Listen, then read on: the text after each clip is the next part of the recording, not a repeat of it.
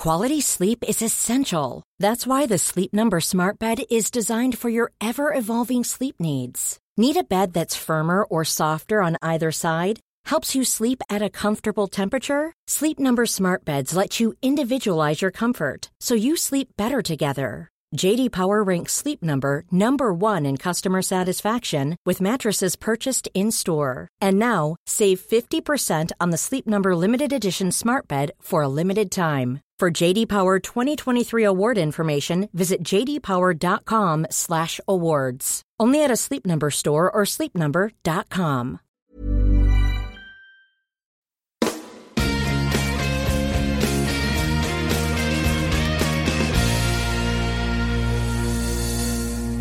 Gracias por seguirnos acompañando. Continuamos entonces con la introducción que nos estaba haciendo Alberto entre mis interrupciones. Disculpa, Alberto, sobre este artículo, ¿no? Este white paper, como ellos se refieren a este artículo que han escrito. O sea, no es un paper de investigación, supuestamente es un white paper que se suele llamar así un artículo que mm, reúne un poco una visión de la comunidad sobre un determinado problema, aunque yo no sé si esto es la visión de la comunidad o es que simplemente ellos, en fin, se, se han puesto de acuerdo entre ¿no? un grupo de interdisciplinar y han tirado para adelante, ¿no?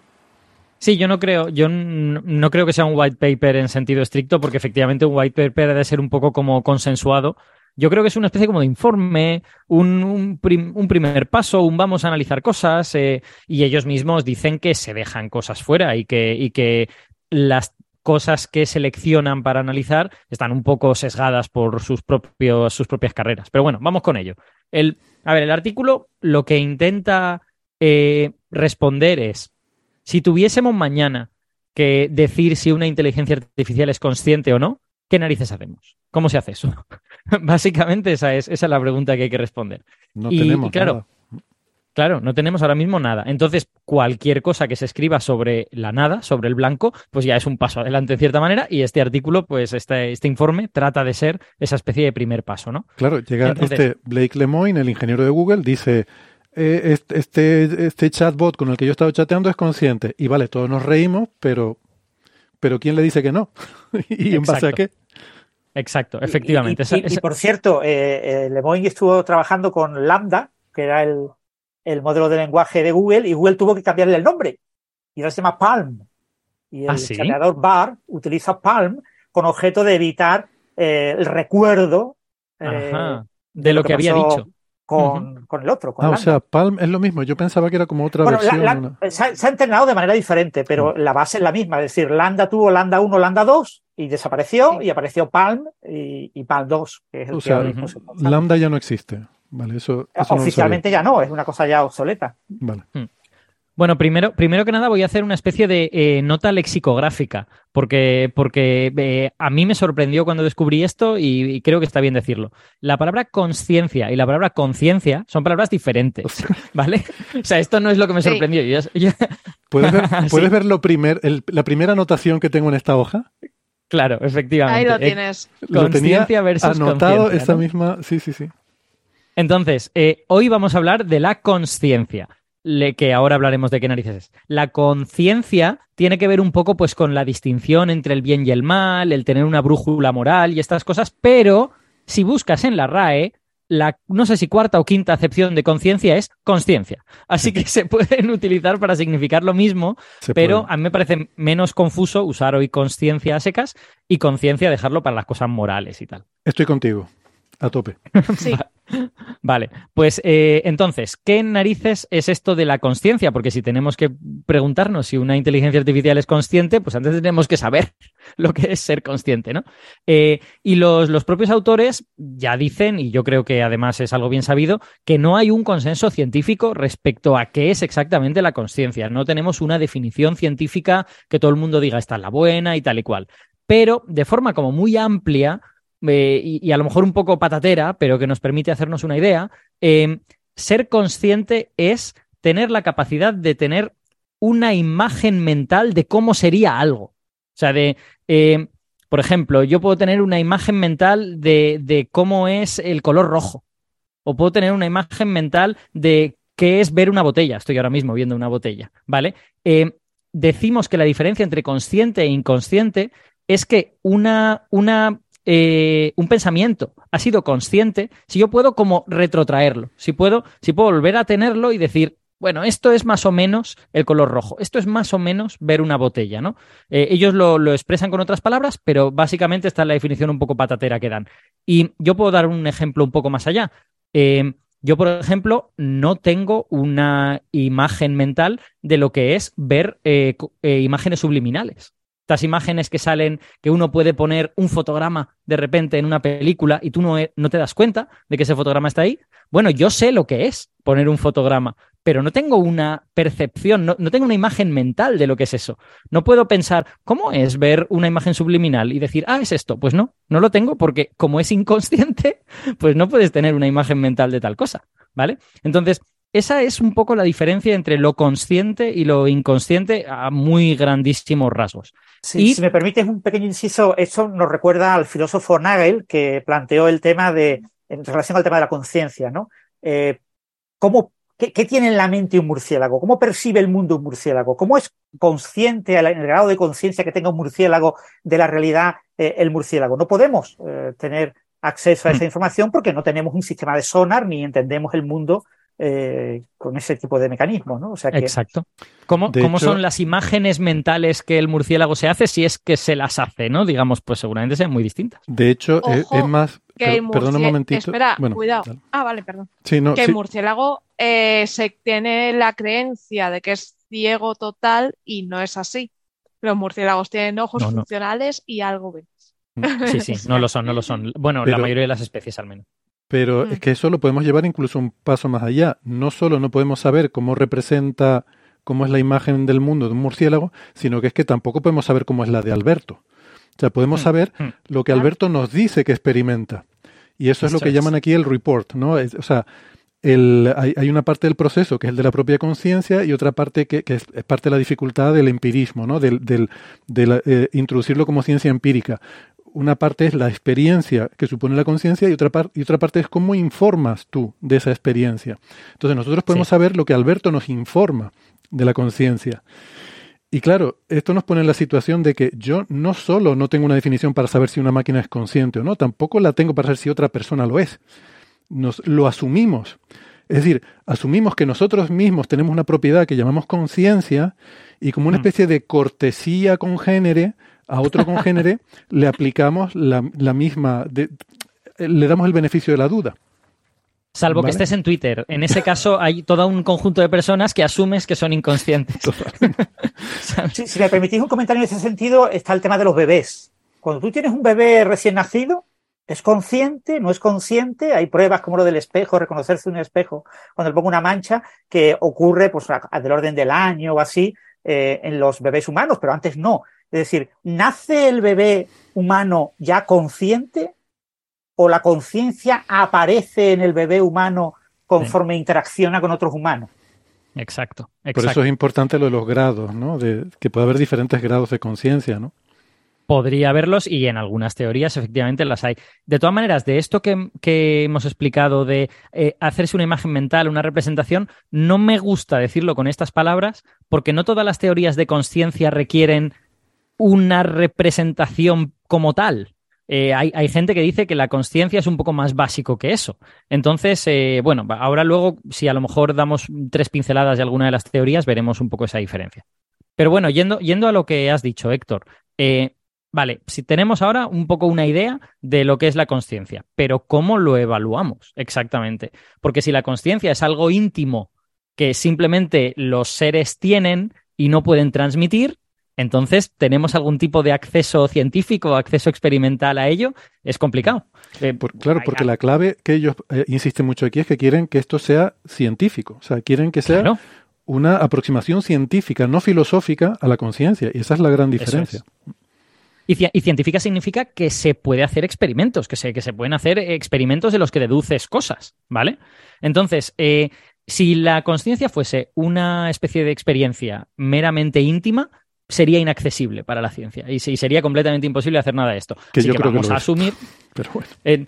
Bueno, yo, yo, a mí me gusta siempre citar a Gregory House, el, médico este de, la serie de principios de los 2000, que decía, no razonemos sobre el supuesto de que nos equivocamos. Entonces, bueno, vamos a asumir que vamos a poder hacer alguna cosa. Eh, entonces, asumiendo que vamos a poder hacer alguna cosa, eh, hay una un primer enfoque que se puede, que se puede aplicar, que es, bueno, vamos a deducir esa conciencia o no del comportamiento de ese, de ese ser, de esa inteligencia artificial, de esa persona, de ese animal, de ese lo que sea. Hacemos lo que se llaman las pruebas de comportamiento. Eh, eso no es lo que se hace en este artículo, porque las pruebas de comportamiento tienen problemas evidentes, que es que una inteligencia artificial podría imitar también el comportamiento de un ser humano que podríamos darla por consciente cuando en realidad internamente lo único que está haciendo es cosas mecánicas que no tienen que ver con esta conciencia. entonces, las pruebas de comportamiento son muy delicadas y de hecho el famoso test de Turing es una prueba de comportamiento y por eso no es bueno para esto. Lo que Turing diseñó es que un humano se ponga a hablar con, o hablar, más bien a escribir a través de una interfaz con un ser humano y con una especie de máquina inteligente, y si no es capaz de distinguirlos, es que la máquina inteligente ha pasado el test, ¿vale? Bueno, ChatGPT ya pasa el test de Turing. Hay, hay mucha gente a la que ChatGPT no, no la podría distinguir de un ser humano, con lo que si eso fuera conciencia, ChatGPT sería consciente. Pero eso eh, no es una buena definición. Alberto, la gente que trabaja en test de Turing dice y ha demostrado que ChatGPT no supera el test de Turing porque son eh, chats pensados para chatear, para prolongar conversaciones, etcétera, y es muy, muy fácil eh, pillarlos y detectarlos. Es decir, eh, bueno, si, tú permites que ChatGPT tenga una conversación larga contigo, una conversación larga puede ser 10 eh, respuestas de él y 10 preguntas tuyas, detectas 100% que es ChatGPT. Pero, pero ojo, ojo una bueno, cosa. Bueno, eso, eso, es cuestionable, en mi opinión. ¿eh? Es que depende de a qué persona utilices como evaluador. hay, muchas personas a las que ChatGPT se la cuela. Claro, te quiero decir, si la persona que está en el test de Turing no está tratando de probar que es una máquina y se cree que es una persona, pues los pasos que ha habido, casos que ha habido de enamoramiento y cosas por el estilo, de suicidio provocado por ChatGPT. Bueno, volvemos, son casos muy excepcionales. Al ingeniero Pero en un test de Turing, eh, la persona que está haciendo el test de Turing está eh, dedicada a tratar de verificar si es una máquina o no. Y eso se ha hecho con ChatGPT y con otros eh, chateadores y rápidamente se descubre que. Pero, pero fíjate una cosa, pero ChatGPT no está hecho, su, su objetivo no es que pase el test de Turing, está hecho para ser útil en otras cosas. Pero seguramente tenemos la capacidad, estoy convencido de eso, de que nos ponemos, si alguien se pone a decir voy a hacer una máquina para que pase el test de Turing, lo hace. O sea, no me cabe ninguna duda. De hecho, hay un concurso, ¿no? Hay un concurso anual de, de, de, someter programas al test de Turing a ver si alguno lo pasa. Y creo que el, último año, no recuerdo, no, me acuerdo los detalles, pero era algo así como que pasaba por un niño de 12 años. Eso fue ya hace como 6 o 7 años. Después hubo una adolescente eh, ahora mismo lo que se está haciendo es eso, es tratar de forzar que el personaje con el que tú dialogas sea un personaje que tenga ciertas limitaciones en conocimiento y lenguaje. Entonces, por ejemplo, un niño de 12 años que ha aprendido el inglés como segunda lengua, con el que mm. tienes que hablar necesariamente en inglés. Claro, tiene un poco de conocimiento. Después se lo sustituyeron por una joven de unos 18 años que también había aprendido el inglés como segundo idioma. Pero fíjate, pero fíjate lo maravilloso, pero de alguna forma es pasar un tipo de test de Turing, porque ese niño de 12 años o de 15 años que tiene el inglés como segundo idioma es un ser inteligente, es una criaturita de Dios, es un ser consciente. Entonces, desde el punto de vista filosófico del test de Turing, si eres incapaz de distinguir un ser consciente de esa máquina, estás pasando el test de Turing, pero, eh, en fin, un, tipo particular de test de Turing, ¿no? Eh, yo, creo que lo que quiere decir Francis es que el test de Turing en sentido estricto mm. eh, requiere a una persona que está específicamente tratando de averiguar esto y que por lo tanto es un poco suspicaz y que va a tratar de hacer las preguntas que, que pillen a la inteligencia artificial. Y en ese sentido estoy de acuerdo y de hecho retiro lo de que ChatGPT pasa el test de Turing porque es cierto que en ese sentido no lo pasa. Eh, vamos, lo que se ve en Blade Runner para distinguir a los replicantes. bueno, en Blade Runner hacen, una, un paso más, porque se supone que hay como cosas fisiológicas que distinguen a los replicantes de los que no lo son. O sea que es un, ¿Cómo se llama? Void, Kampf, ¿no? Era el test de Blade Runner. Sí. Que tenía una cierta sonoridad fascista nazi, seguramente intencional. Son dos nombres de dos investigadores que propusieron una teoría de la mente. Ah, sí, ah, no lo sabía. Eh, eh, y son muy famosos. No os debe ah, pues nada que ver con 20. Perdón. El señor Camp se alegra de este comentario de Héctor Socas. pido, pido disculpas humildemente. Yo pensaba que era algo que había puesto eh, el director para Eh, vale, pues lo siento. Vale.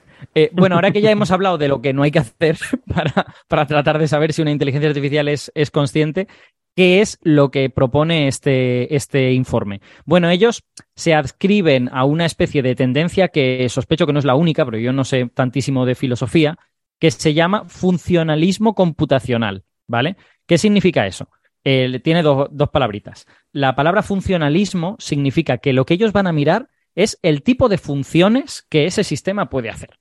De funciones en el sentido de procesamiento de información, de. Bueno, no, mentira. Eh, eso es cuando metes computacional. El tipo, de, el tipo de funciones que hace el sistema, tú debes identificar las funciones que hacen que un ser sea consciente y entonces ver si tu sistema artificial realiza esas funciones o no las, o no las realiza. Y luego cuando añades computacional es cuando dices que esas funciones a lo que se refieren es a procesamiento de información. ¿Vale? Que creemos que la conciencia está en cómo se procesa la información y por lo tanto las inteligencias artificiales que hacen mucho procesamiento de información pues son un, candidato perfecto para aplicar esta cosa. Entonces, ¿qué es lo que se supone que se va a mirar? Pues se va a mirar cómo funciona por dentro, las tripas de la inteligencia artificial qué tipo de cosas, qué tipo de procesamiento hace por dentro y se va a tratar de identificar mm, funciones, procesos que ocurren en la mente humana y que algunas teorías neurocientíficas dicen la conciencia está en esta función, la conciencia está en esta otra función, la conciencia está en este conjunto de funciones. Y entonces, basándonos en alguna de esas teorías, se van a elaborar una serie como de, de ítems, de, de, posibles, posibles rasgos que indicarían que una inteligencia artificial podría ser consciente. Claro, aquí la cosa se vuelve un poco complicada, porque como no hay consenso en la comunidad de neurocientíficos tampoco de qué es la conciencia, hay varias teorías, muchísimas, acerca de qué es la conciencia. Entonces, los autores de ese artículo lo que hacen es seleccionar eh, tres o cuatro o cinco familias de teorías, digamos, y tratan de cada una de esas familias de teorías extraer rasgos que se asocian en esa teoría a la conciencia, ¿vale? Y con eso elaboran una lista de rasgos y lo que dicen es, con esta lista nosotros no podemos garantizar que una inteligencia artificial sea consciente, pero si la lista tiene, no, recuerdo cuántos ítems tiene, si tiene como 10 o 14. Si tiene 14 ítems y hay una inteligencia artificial que cumple 13, pues hombre, la probabilidad de que esa inteligencia artificial sea consciente podemos considerar que es grande. Mientras que si hay una que cumple dos, pues podemos decir que o bien no podemos decir nada o que lo más seguro es que no lo sea, ¿no? Entonces, es una, es una de estas em, criterios de posible conciencia, más que evaluación blanco o negro, sí o no, de la conciencia. Y eso hay que tenerlo muy claro. O sea, con, con los rasgos estos y con los criterios que salen en este artículo, no podemos decir seguro si una cosa es consciente o no, pero podemos tener una cierta seguridad en ese sentido. Em, yo he leído artículos en donde se hacían evaluaciones similares con la capacidad de sufrimiento, lo que se dice la sentience en inglés, de eh, ciertos animales. O sea, ahora mismo está muy, está muy en boga en el mundo de los invertebrados si los insectos eh, sienten dolor, si, las, si ciertos cefalópodos sienten dolor, porque los vamos a, eh, vamos a hacer granjas de ese tipo de animales. Entonces necesitamos evaluar si necesitamos ser humanos con esos, con esos seres o no. Y, y, de nuevo, en ese, en ese tipo de informes también se establecen como listas de criterios y se ve a ver cuántos criterios cumple esta especie, cuántos criterios cumple esta otra, pero no se puede establecer al 100% si de verdad sienten dolor o no sienten dolor. Solo se, se intenta como establecer una probabilidad. Pues esto es lo mismo. Tenemos estos 14 criterios y si encontramos una inteligencia artificial que cumple muchos, pues bueno, ahí estamos. Hay probabilidades altas en ese sentido. Mm. Eh, entonces, si queréis, cuento un poquito por encima eh, alguna de las familias de teorías que se, que se han cogido para sacar estos criterios. A mí hay dos que me parecen especialmente interesantes. Eh, puedo contar también la tercera porque creo que tiene una implementación eh, informática, una, implementación en software como muy directa, ¿no? la primera de esas teorías, esperad que busque el nombre, porque si no, la voy a decir mal. Podemos decir una cosa, antes de esas teorías que son las científicas, entre comillas, hay también como diferentes paradigmas metafísicos sobre la conciencia. Ah, sí, sí, sí, sí, desde luego. Que, son, que esto ya es más filosófico, ¿no? Eh, pero que es interesante porque el meterte en estas teorías científicas y, el, y en particular eh, ellos dejan muy claro que se mueven dentro del paradigma del funcionalismo computacional que tú has dicho, ya te mete metafísicamente dentro de una de las, vamos, dentro de la idea del materialismo, que es decir, que la conciencia no es algo místico, es algo que surge de, de, algo material, que es lo que ocurre pues, en nuestro cerebro, en nuestro encéfalo, de esas conexiones neuronales, de todos esos procesos de, que son bioquímicos, pero que al final son una forma de computación bioquímica, son transmisión de alguna forma de señales que, que recorren nuestro sistema nervioso y que de esa computación de alguna forma emerge, ¿no? es una propiedad emergente, emerge la conciencia que nosotros experimentamos. Eso nos puede parecer obvio como científicos porque tenemos una visión más materialista de las cosas, ¿no? Eh. Pero no es la única. Eh, y hay visiones que son más, yo, yo casi diría que espiritualistas, en el sentido de que, de que dicen que no, que no todo es lo material, que hay algo que trasciende eh, las neuronas y sus conexiones y Em, teorías, teorías que son difíciles de casar con la ciencia, o sea, por no decir imposibles, ¿no? Porque cuando uno renuncia por completo a lo material, a ver cómo diseñas un experimento, ¿no? Claro. Pero luego, luego he visto, eh, aquí no, lo conocía, hay una cosa que llaman el, el panpsiquismo, que, es una cosa que me, explotó un poco la cabeza, que, que, pone que la conciencia realmente no es algo emergente, sino que es algo que ya está en las que están en, en, cualquier elemento del universo, los objetos, mm. exacto, cualquier mm. objeto tiene un poquito, un poquito, un electrón tiene un poquito de conciencia, muy poquita. Y que al pero además en, un sentido, en un sentido rarísimo, en un sentido de si un electrón forma parte de este, de, esta botella azul que yo tengo aquí, ese electrón ya tiene un poquito de azul. es una cosa como rarísima. Es una cosa muy rara y muy loca. A mí una, una cosa del paper que me dejó loca es eh, podemos definir conciencia, dice, como eh, el hecho de que algo reaccione con su entorno ante un estímulo. Y claro, a mí eso me dejó loca porque dije, leches, la, planta que está sembrada es consciente, porque eh, tiene fototropismo. O los, o los detectores de movimiento, entonces. Exacto, dices, ¿qué, qué narices? No, pero yo, yo creo que eso debía ser, es lo que estábamos discutiendo tú y yo en los comentarios, creo que debía ser un contraejemplo de algo porque citaba un termostato. Decía que por esa regla de tres, un termostato. Claro, salta. Eso lo estaba poniendo como contraejemplo al... Eh, ¿Dónde estaba eso? Eh, eh, 39, eso estaba al principio. No, no, no, no. Eso estaba al inicio de todo. Cuando hablan de las distintas formas de intentar identificar a conciencia, ¿no? Mm. Dice, una de ellas sería eso. claro, es que ellos están diciendo que hay diferentes formas, pero que no hay ninguna que sea buena, ¿no? Entonces va diciendo cosas y dice, bueno, esto realmente no, no puede ser y tal. Claro. Pero. Sí, el, el, informe es muy razonable en ese sentido. ¿eh? O sea, no propone cosas del tipo un termostato puede ser consciente. No, lo pone como contraejemplo de decir, claro, es que si asumimos eso, mm, eh, pues entonces llegaríamos a ese absurdo. Mm. Em, entonces, claro, de entrada hay que hacer una cierta elección metafísica, porque tampoco sabemos, o sea, uno no sabe si existe el alma o no. Entonces, no, no, eh, uno parte, por, por, porque somos científicos, uno parte de la idea de que esto tiene un origen racional y que es una propiedad del mundo físico, ¿no? Y eso nos mete en esta escuela del materialismo, eh, eso del el electrón azul ese que dice Alberto, a mí me suena muy, muy loco. Y luego cosas como el ilusionismo, ¿no? que realmente no existe tampoco la conciencia como tal, es una ilusión, es una percepción, pero que no es... O sea, no es ya que si yo no sé si Alberto es consciente, sino que a lo mejor yo tampoco lo soy. Me creo que lo soy porque estoy programado para creer eso, de alguna forma, ¿no? Bueno. A mí, a mí me parece intelectualmente estimulante esa, esa noción que, realmente no exista la conciencia como tal cosa, sino que exista una especie de percepción que va emergiendo y que eventualmente te convences de, que lo eres, ¿no? Porque además eso es investigable científicamente, porque se pueden investigar los procesos que hacen que emerja esa convicción en tu cerebro, con lo que, bueno, no está mal. Entonces, bueno, una vez que nos ceñimos a la parte, digamos, que nos lleva por un camino más científico, entonces ya eh, es lo que decía Alberto, hay toda una serie de familias de, ellos llaman teorías, que yo creo que en, las ciencias duras no llamaríamos teoría a esas cosas, las llamaríamos a lo mejor hipótesis, conjeturas, marcos, quizás, ideas, marcos de trabajo. Mm. Mm, algo así. Er, Sara, no sé si querías hacer un comentario antes de que pasemos a esta No, Estaba, estaba comentando que estaba Gastón, eh, que es filósofo en el ah. chat, hablando de ah. conciencia. Pues que venga. vale, vale. Lo queremos aquí. Nos va a poner a caldo. el, próximo programa le vamos a tener que reservar una hora a Gastón para que nos ponga a caldo con, las, con todas las tonterías que hemos dicho sobre filosofía, seguro. Disculpas por adelantado. destacar el tema de lo del funcionalismo computacional, que es la idea que subyace a todas las teorías que han sido seleccionadas.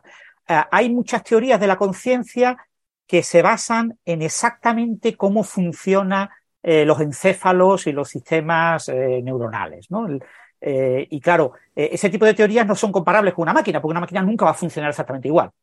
Una máquina, por definición de máquina, nunca va a ser un encéfalo en funcionamiento. Luego, eh, hay muchas teorías de la conciencia que se enraigan, se enraizan en, eh, exactamente cómo funciona eh, nuestro encéfalo y, por lo tanto, tienen que ser descartadas en este tipo de estudios teóricos y hay que buscar las teorías o las ideas o los marcos conceptuales que eh, sean compatibles con la posibilidad de que una máquina con un algoritmo, ejecutando un cierto algoritmo que ha sido diseñado por una persona, acabe eh, mostrando conciencia.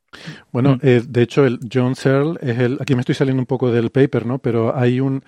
O sea, en contra de toda esta corriente del, del, funcionalismo computacional, quizás el mayor adalid es, John Searle, que es un, filósofo que aboga porque es algo que... Mm, ah, mira, creo que está Gastón por aquí. A ver si... A ver, que es el que... la hemos liado, la hemos liado. Que aboga porque mm, realmente es el cerebro. O sea, hay algo inherente en el cerebro humano que le permite ser consciente. Y hablando de cerebro humano, aquí tenemos uno particularmente maravilloso que se llama Gastón Giribet. ¿Qué tal, Gastón? Ya, como se nota somos todos amigos. ¿Cómo están? Bien, bien. Muy bien. Me, invocaron. Yo les había dicho esta semana no podía porque estoy súper atareado con escribir un paper, pero es mucho más divertido hablar con ustedes que escribir sobre. Perdonen mis alumnos, pero o sea, esto tendrá que esperar un tiempito. Pues gracias, Gastón, porque además estamos hablando aquí de cosas de filosofía y de ciencia, pues qué mejor no, los, estaba, los estaba siguiendo, estaba tratando de escribir un paper mientras mirando el chat y dije, no, Imposible. Al, final has, decidido que, que, no valía la pena, ¿no? Que, bueno, pues lo que decía Searle, este, que es una de las grandes figuras, eh, y de hecho eh, es famoso sobre todo por el argumento, no sé si le suena, de la habitación china, que a mí me, parece poco, poco defendible, pero bueno, es bastante supuestamente es un contraargumento contra toda esta idea del funcionalismo computacional. Pero bueno, que, que, sí, que hay gente que piensa que hay algo biológico inherente, que eso está un poco a mitad de camino, porque es materialista, pero pero niega la computabilidad. Entonces es como que atribuye alguna característica que desconocida y por tanto, en mi opinión, mística, alguna propiedad del cerebro humano. Y luego está que aquí sí la nombran la del encéfalo, la del mesoencéfalo, ¿no? La propia, el midbrain theory, que mm. yo creo que esta la pone gente que estudia estas cosas en animales y que quiere mm, poner de manifiesto el caso de que los animales también son criaturitas de Dios, ¿no? Que hay que cuidarlos, que hay que que son seres, pero en este caso más bien sintientes, ¿no? Pero bueno, que, lo, quieren eh, hilar también con el concepto de conciencia porque em, por todo el tema este de que si los animales deben tener derechos, por la moral de, de cómo podemos tratar a los animales, y, entonces ya lo llevan no al neocórtex humano, sino al mesoencéfalo, el origen de la conciencia, ¿no? O sea, claro, esa, esa, gente, esa gente lo que pretende, la, la, pregunta que pretende hacer, y a mí me parece una pregunta relevante, es ¿Es de verdad necesario el neocórtex para esta cosa que llamamos conciencia? Porque a lo mejor eh, existe una especie de conciencia mesoencefálica que tiene prácticamente todas las características de la conciencia, menos dos o tres.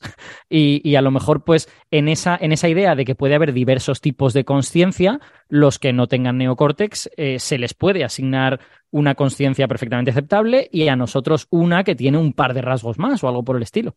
Eh, creo, que, creo que igual que la vida, uno definiría, después podemos discutir cuál definición y con qué criterios, y de eso se debate un montón, pero creo que hay algo sobre lo que estaríamos casi todos de acuerdo, que es que uno, sea lo que fuere que va a encontrar como definición de conciencia, va a ser funcional, es decir, hmm. que haya un yo o que no, otro vendrá con otra definición, pero que haya algo, que haya una autopercepción de uno como ente, que haya un eh, sufrimiento, vamos a, a cosas muy básicas, no sé, pero es funcional. Entonces, ¿qué pasa? ¿Cómo eso puede estar relacionado con algo propio del substrato, sustancial, es decir, que haya no neocórtex, que haya o no, por ejemplo, para definir la vida, pasa lo mismo. Uno va, mm. va a debatir sobre la definición de vida, pero lo que uno va a llamar vida va a ser funcional, que haya reproducción, que haya recuerdo. Lo mismo pasa con otras definiciones, como por ejemplo la definición de cultura.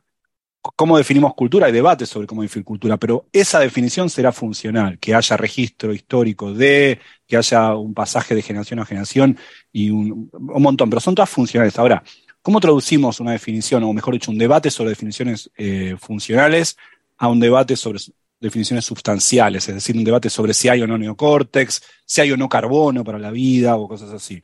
Bueno, porque uno cree que es la única posibilidad de que esa función primera se dé. Es decir, ¿Por qué decimos que para que haya vida tiene que haber carbono? Bueno, porque solo el carbono y caveat, quizá el silicio, sean capaces de las combinaciones propias que darán luego las funciones que definiremos como vida y sobre todo las que todavía estamos debatiendo. Acá pasa lo mismo. Para que haya conciencia, ¿por qué decimos que hay neocortes? Como bien dice Alberto, eh, en realidad eso quizá no sería estrictamente necesario, porque podría haber otras formas sustanciales de definir aquellas funciones que usaríamos como definición de conciencia. ¿no? Hmm. Sí, sí. Es un, es un, es súper interesante y yo creo además, me da un poco de rabia, porque tengo la sensación de que este debate eh, se aclarará sustantivamente a lo largo de este siglo. Y tengo la sensación de que me voy a morir antes de que se haya aclarado. O sea, que, los oyentes que nos estén escuchando, que, que, sean muy jóvenes, que nacieron en 2005 o en 2010, es probable que cuando sean muy mayores tengan una idea mucho mejor de esto. Y tengo la sensación de que yo no la tendré y eso me da mucha rabia. ¿Les puedo, ¿Les puedo hacer una pregunta íntima? Esta es una pregunta muy íntima. No, a mí no. A ver, a ver, venga. estamos todos de acuerdo, o sea, yo sé la respuesta en el caso de Francis, a quien creo, con quien quiero coincidir más epistemológicamente, que somos todos eh, materialistas en este sentido, que todos creemos que la conciencia es una expresión emergente, pero que en el fondo todo se reduce a los mínimos constituyentes de la, materia y sus leyes fundamentales, fueran estas cuales fueren, ¿no? Yo me he manifestado. súmame, súmame, a mí a eso al 100%. Ok, que he dicho que de una manera muy abstrusa y casi graciosa, pero cierta, la Revolución Francesa se explica a partir de condiciones iniciales y la ecuación de Schrödinger. Correcto, sí, sí, sí. Sí, es verdad. Y, el amor. ecuaciones, y, el amor y, los colores del atardecer y todo. Eh, condiciones iniciales que incluían a mucha gente leyendo libros de romanos, en, concreto, porque luego empezaron a sacar cónsules y pretores y cosas por todas bueno, Ángel y, Sara, espera, Ángel y Sara no se han manifestado, ¿eh? No sé yo. a lo mejor son de Searle. Están, no, no, no, estáis tan intensos que de verdad que yo estoy más escuchando eh, muy intensamente, ¿no? Y, pero yo particularmente también estoy con, con todos vosotros en ese, en ese aspecto, ¿no? También lo que has comentado justo antes de que Gastón se uniera eh, del materialismo, ¿no? Que sale de, de, ahí, ¿no? De que eh, algo que es intrínsecamente de, la materia, ¿no? De que viene de, los, de los elementos básicos de la materia. Yo también pienso así, quizás por mi base científica, digámoslo. Mm. Eh, quería comentar que, eh, bueno, no sé si Sara quiere comentar algo o, no. No. Vale, eh, quería comentar un punto clave y es que no mezclemos emociones, sentimientos ah, con conciencia.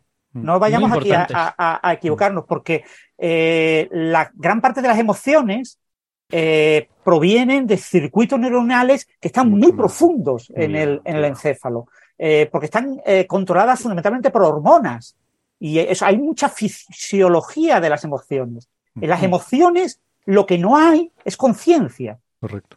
Y, por tanto las emociones es algo que pueden tener animales muy alejados en el árbol evolutivo de, los primates.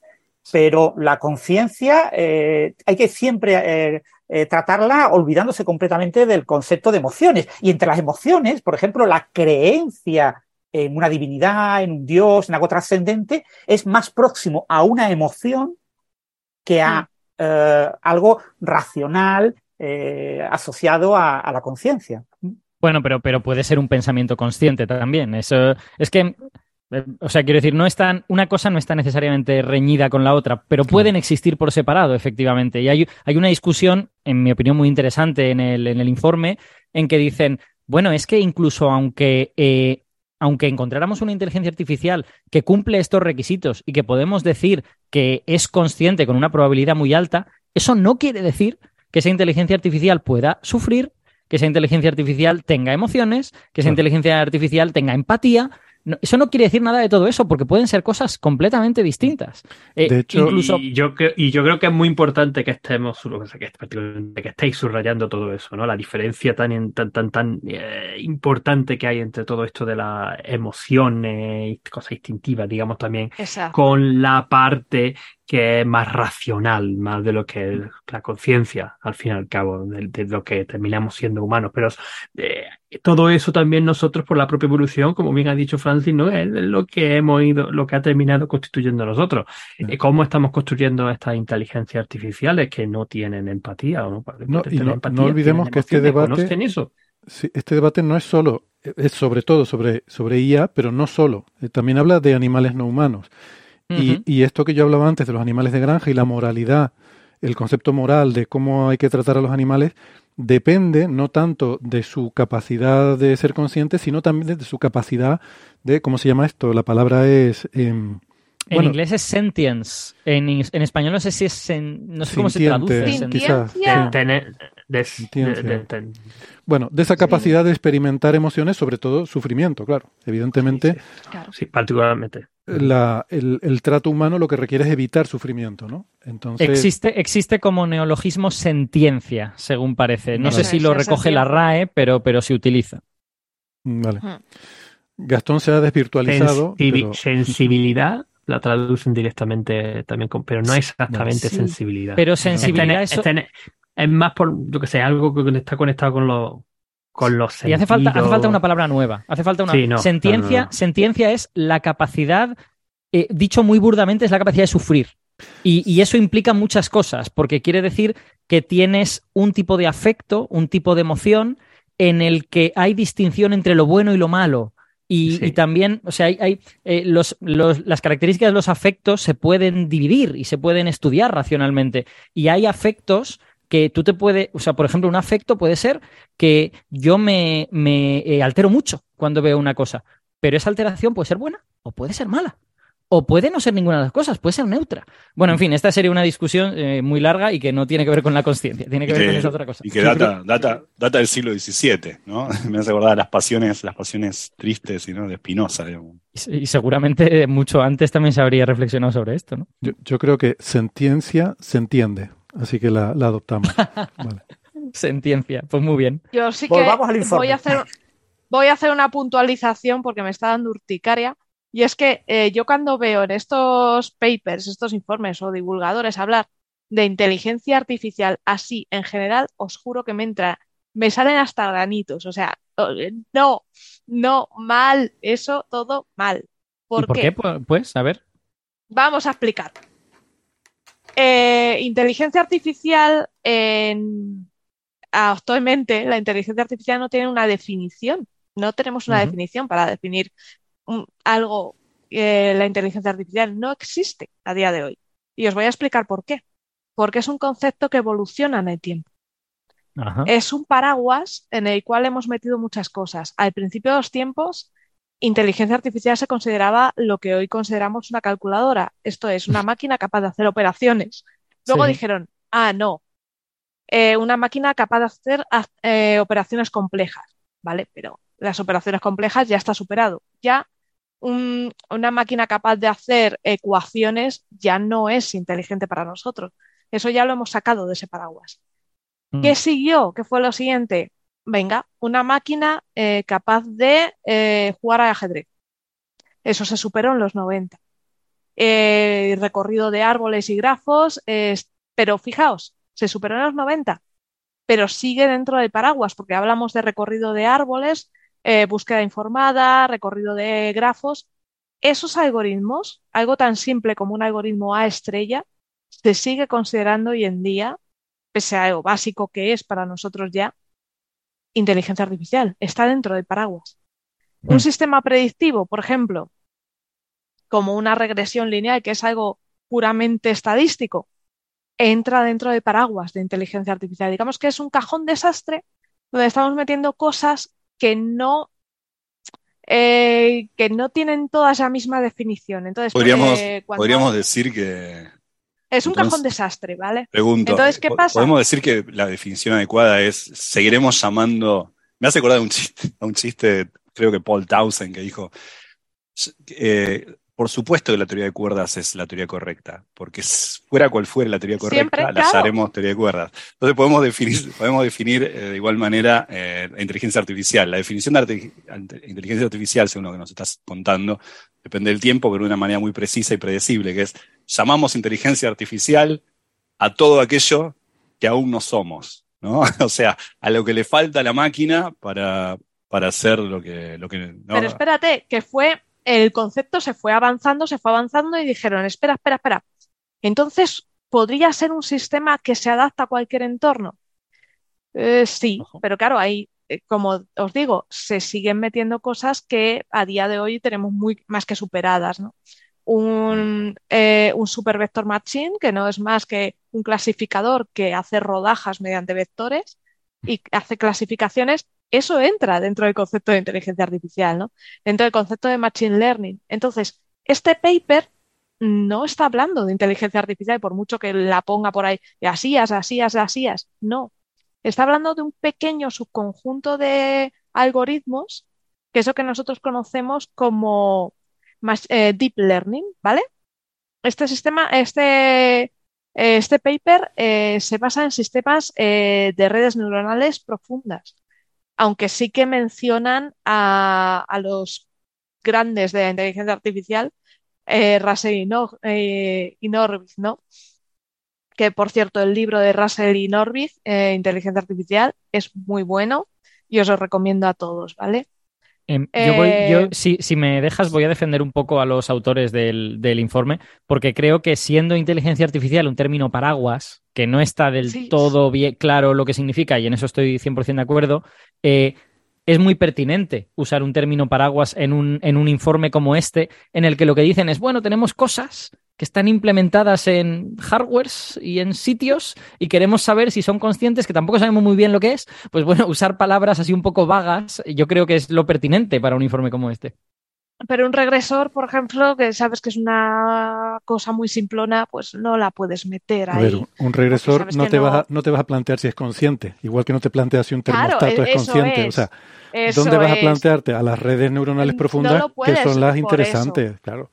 Y yo, yo, quiero dejar una cosa clara. Aquí sería a los hablar los autores de este trabajo no estamos hablando de cuatro advenedizos. O sea, aquí hay gente muy potente. Por ejemplo, aquí está. Hay por lo menos ocho advenedizos. Por lo menos ocho. Eh, Joshua Bengio, de la Universidad de Quebec, es uno de los grandes popes de, de, iba a decir de la inteligencia artificial, pero igual Sara me muerde y tiene un pico de geólogo. Eh, a ver, es que son, son de la vieja, por lo que veo, eh, cuando mencionan a Norvig, son de la vieja escuela, ¿vale? O sea, pues Bengio, precisamente, si, si mira su página de la Wikipedia, precisamente por lo que lo caracterizan es de los, de los informáticos de este campo que tienen índice H de más de 100, es el que tiene sus papers más recientes. Eh, sus, trabajos pero, son más Pero aún así, aún así son de, son, se nota que son vieja escuela. Y eso no es malo, ¿eh? No es malo. La vieja escuela, ya te digo, eh, Peter Norvig eh, tiene un libro maravilloso y yo os digo que si os queréis un poco introducir, es muy bueno. Hmm. Vale, entonces, aquí habría un poco que especificar. yo, quiero, yo quiero decir que yo soy, muy fan de Benjo, que no, que, o sea, que no. Que cada uno tiene sus opiniones, ¿eh? pero que no. Que no venga luego y, venga luego, oye, ustedes dijeron en Coffee Break, no, no, no, eh, cada uno dice lo que dijo yo. yo, yo a ese tío le tengo mucho respeto. Eh, claro, yo es que tiendo a ese cajón desastre decir, vamos a compartimentar un poco, ¿no?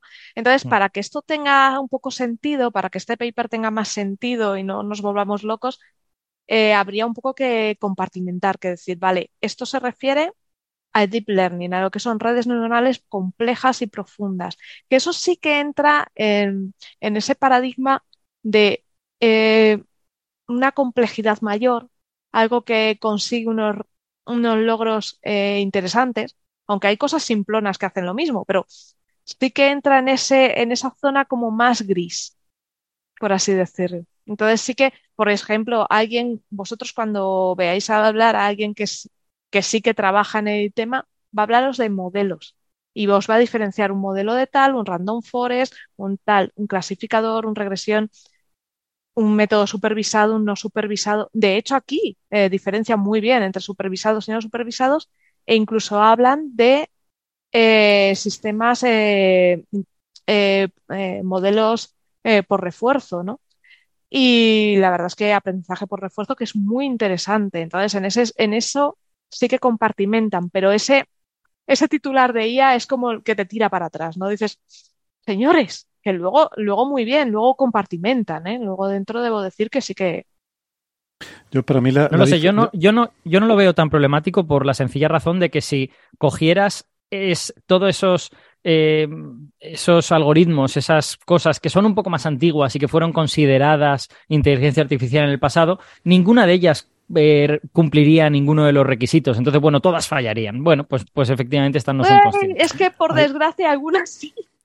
Bueno, pero, pero, pero, un requisito, a lo mejor dos, que no es suficiente mm. para, para nada, ¿no? Hay, hay, una, yo creo que hay una distinción muy clara, que es de hecho por lo que se tiende a hablar de Machine Learning, que es las, las técnicas donde tú, eh, donde se aprende, o sea, donde el, el modelo que tú tienes aprende con los datos frente a ser programado. Una cosa es tú programar un algoritmo para un ajuste por mínimos cuadrados, por ejemplo. O sea, el, ajuste por mínimos cuadrados se considera dentro de ese paraguas de lo que se llama inteligencia artificial y tal. Bien, es, digamos que es, la técnica de inteligencia artificial más antigua que se conoce, que data del siglo XIX. Pero pero no pensamos que un algoritmo de mínimos cuadrados pueda ser consciente. No tiene capacidad de aprender. Es algo que tú programas. En, tú en un ordenador programas una serie de instrucciones que implementan ese algoritmo. ¿no? Mientras que una red neuronal es un sistema que tiene capacidad de aprender con los datos. Tú le vas enseñando, esto es un pato, esto es un pato, esto es un pato, esto no. Y acaba aprendiendo lo que es un pato. Tú no tienes que decirle un programa de decir, busca el pico, busca el ojo, busca... No, no, no. Tú solamente le enseñas muestras y aprende de esas muestras. ¿no? Entonces, para mí eso es lo que marca la diferencia y eso es lo que se llama Machine Learning. Y es lo que...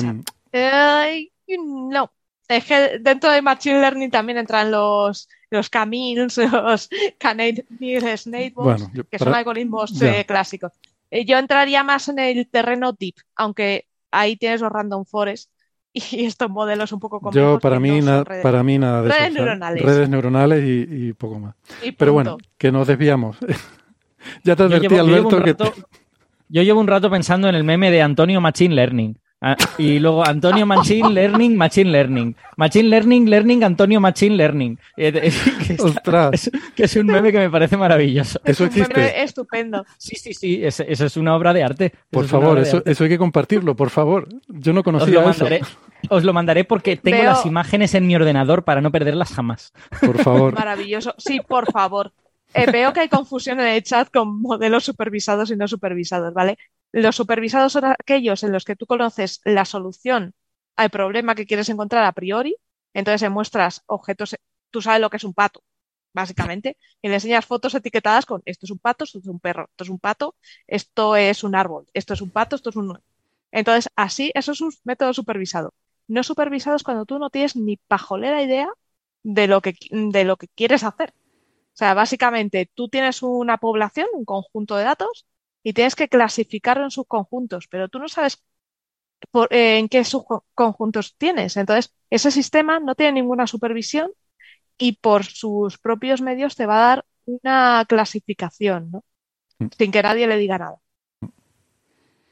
De que le enseña fotos de patos y de perros y se da cuenta de que son diferentes. Los de patos son de una forma, los de perros son de otra y te los separa. Pero tú no mm. le dices a priori esto es un pato, esto es un perro. Ella no sabe nada que mm, volvemos al informe, Alberto. Eh, cuando queráis, sí, sí. O sea, cuando, o sea, a mí esta discusión me parece interesante, pero sí que es verdad que no se sale un poco de lo que el informe dice, pero está bien, está bien eh, hablar de cómo, de qué es la inteligencia artificial y sobre todo eh, cómo no sabemos decir claramente lo que es. lo que es, porque es que es, un, es un sin Dios. Exacto.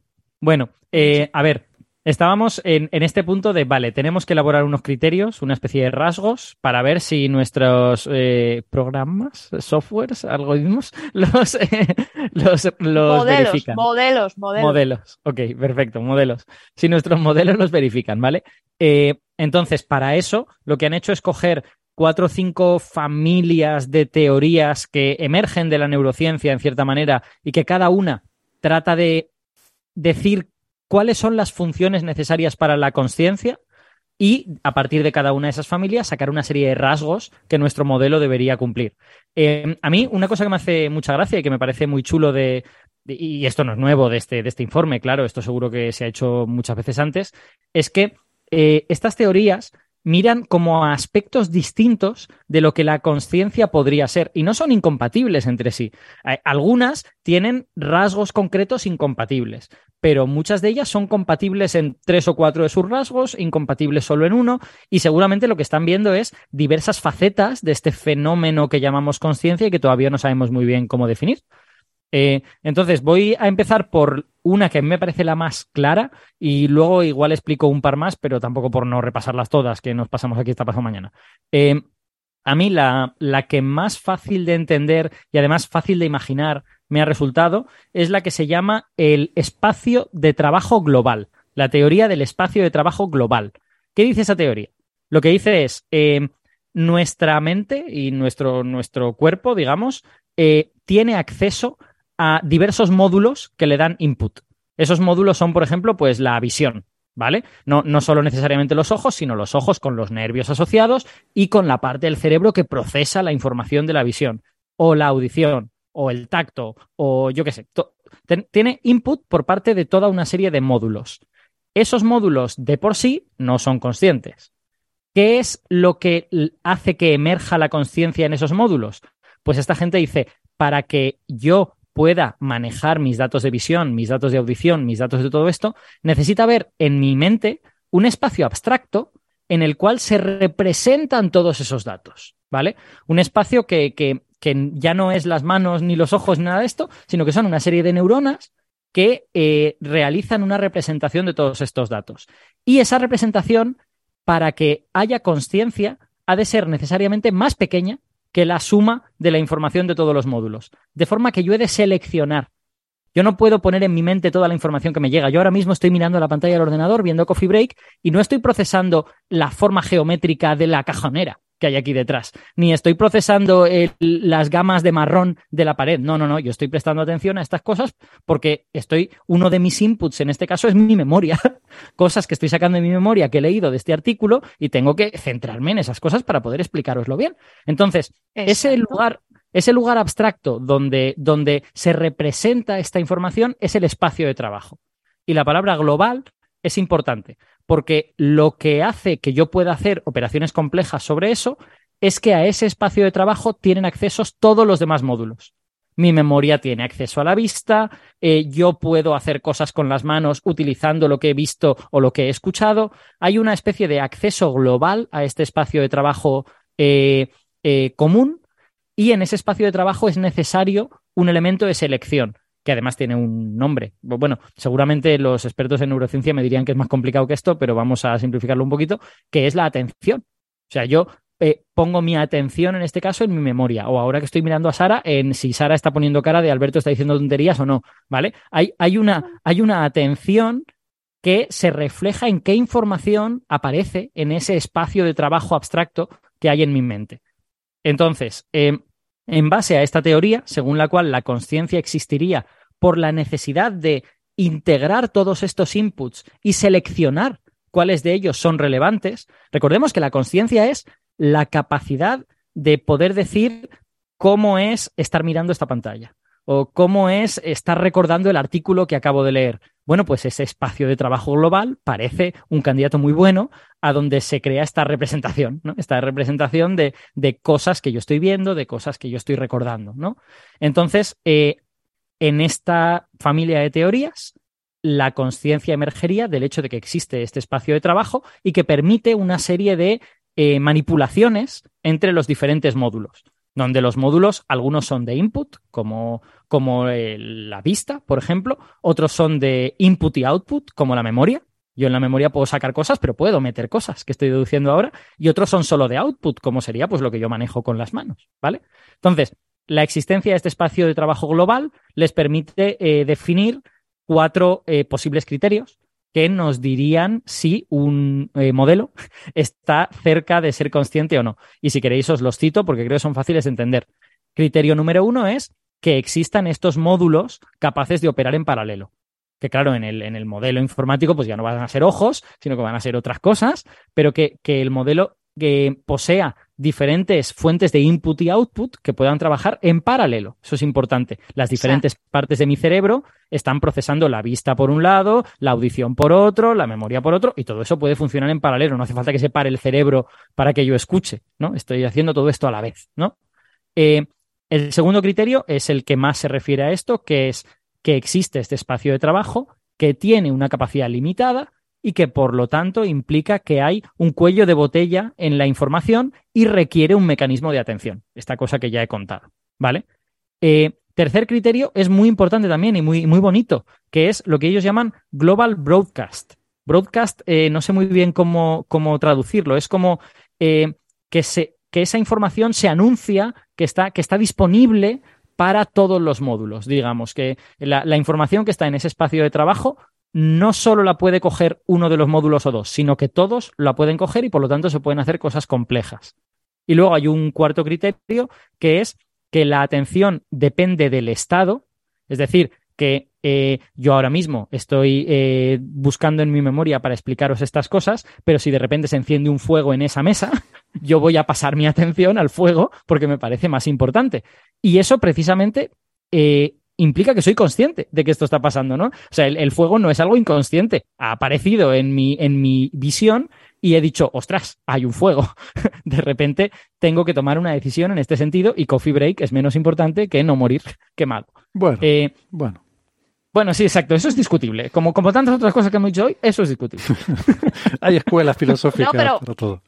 No, no, pero, joder, eh, eh, Alberto acaba de dar la definición formal de agente inteligente. O sea, la definición que vais a encontrar de Russell y Norbit en el libro es esa. Es un agente inteligente tiene sensores y actuadores. Y en función a la información que llega de los sensores, que está disponible para ese agente eh, de forma global, a él va a mover o va a hacer algo con esos actuadores.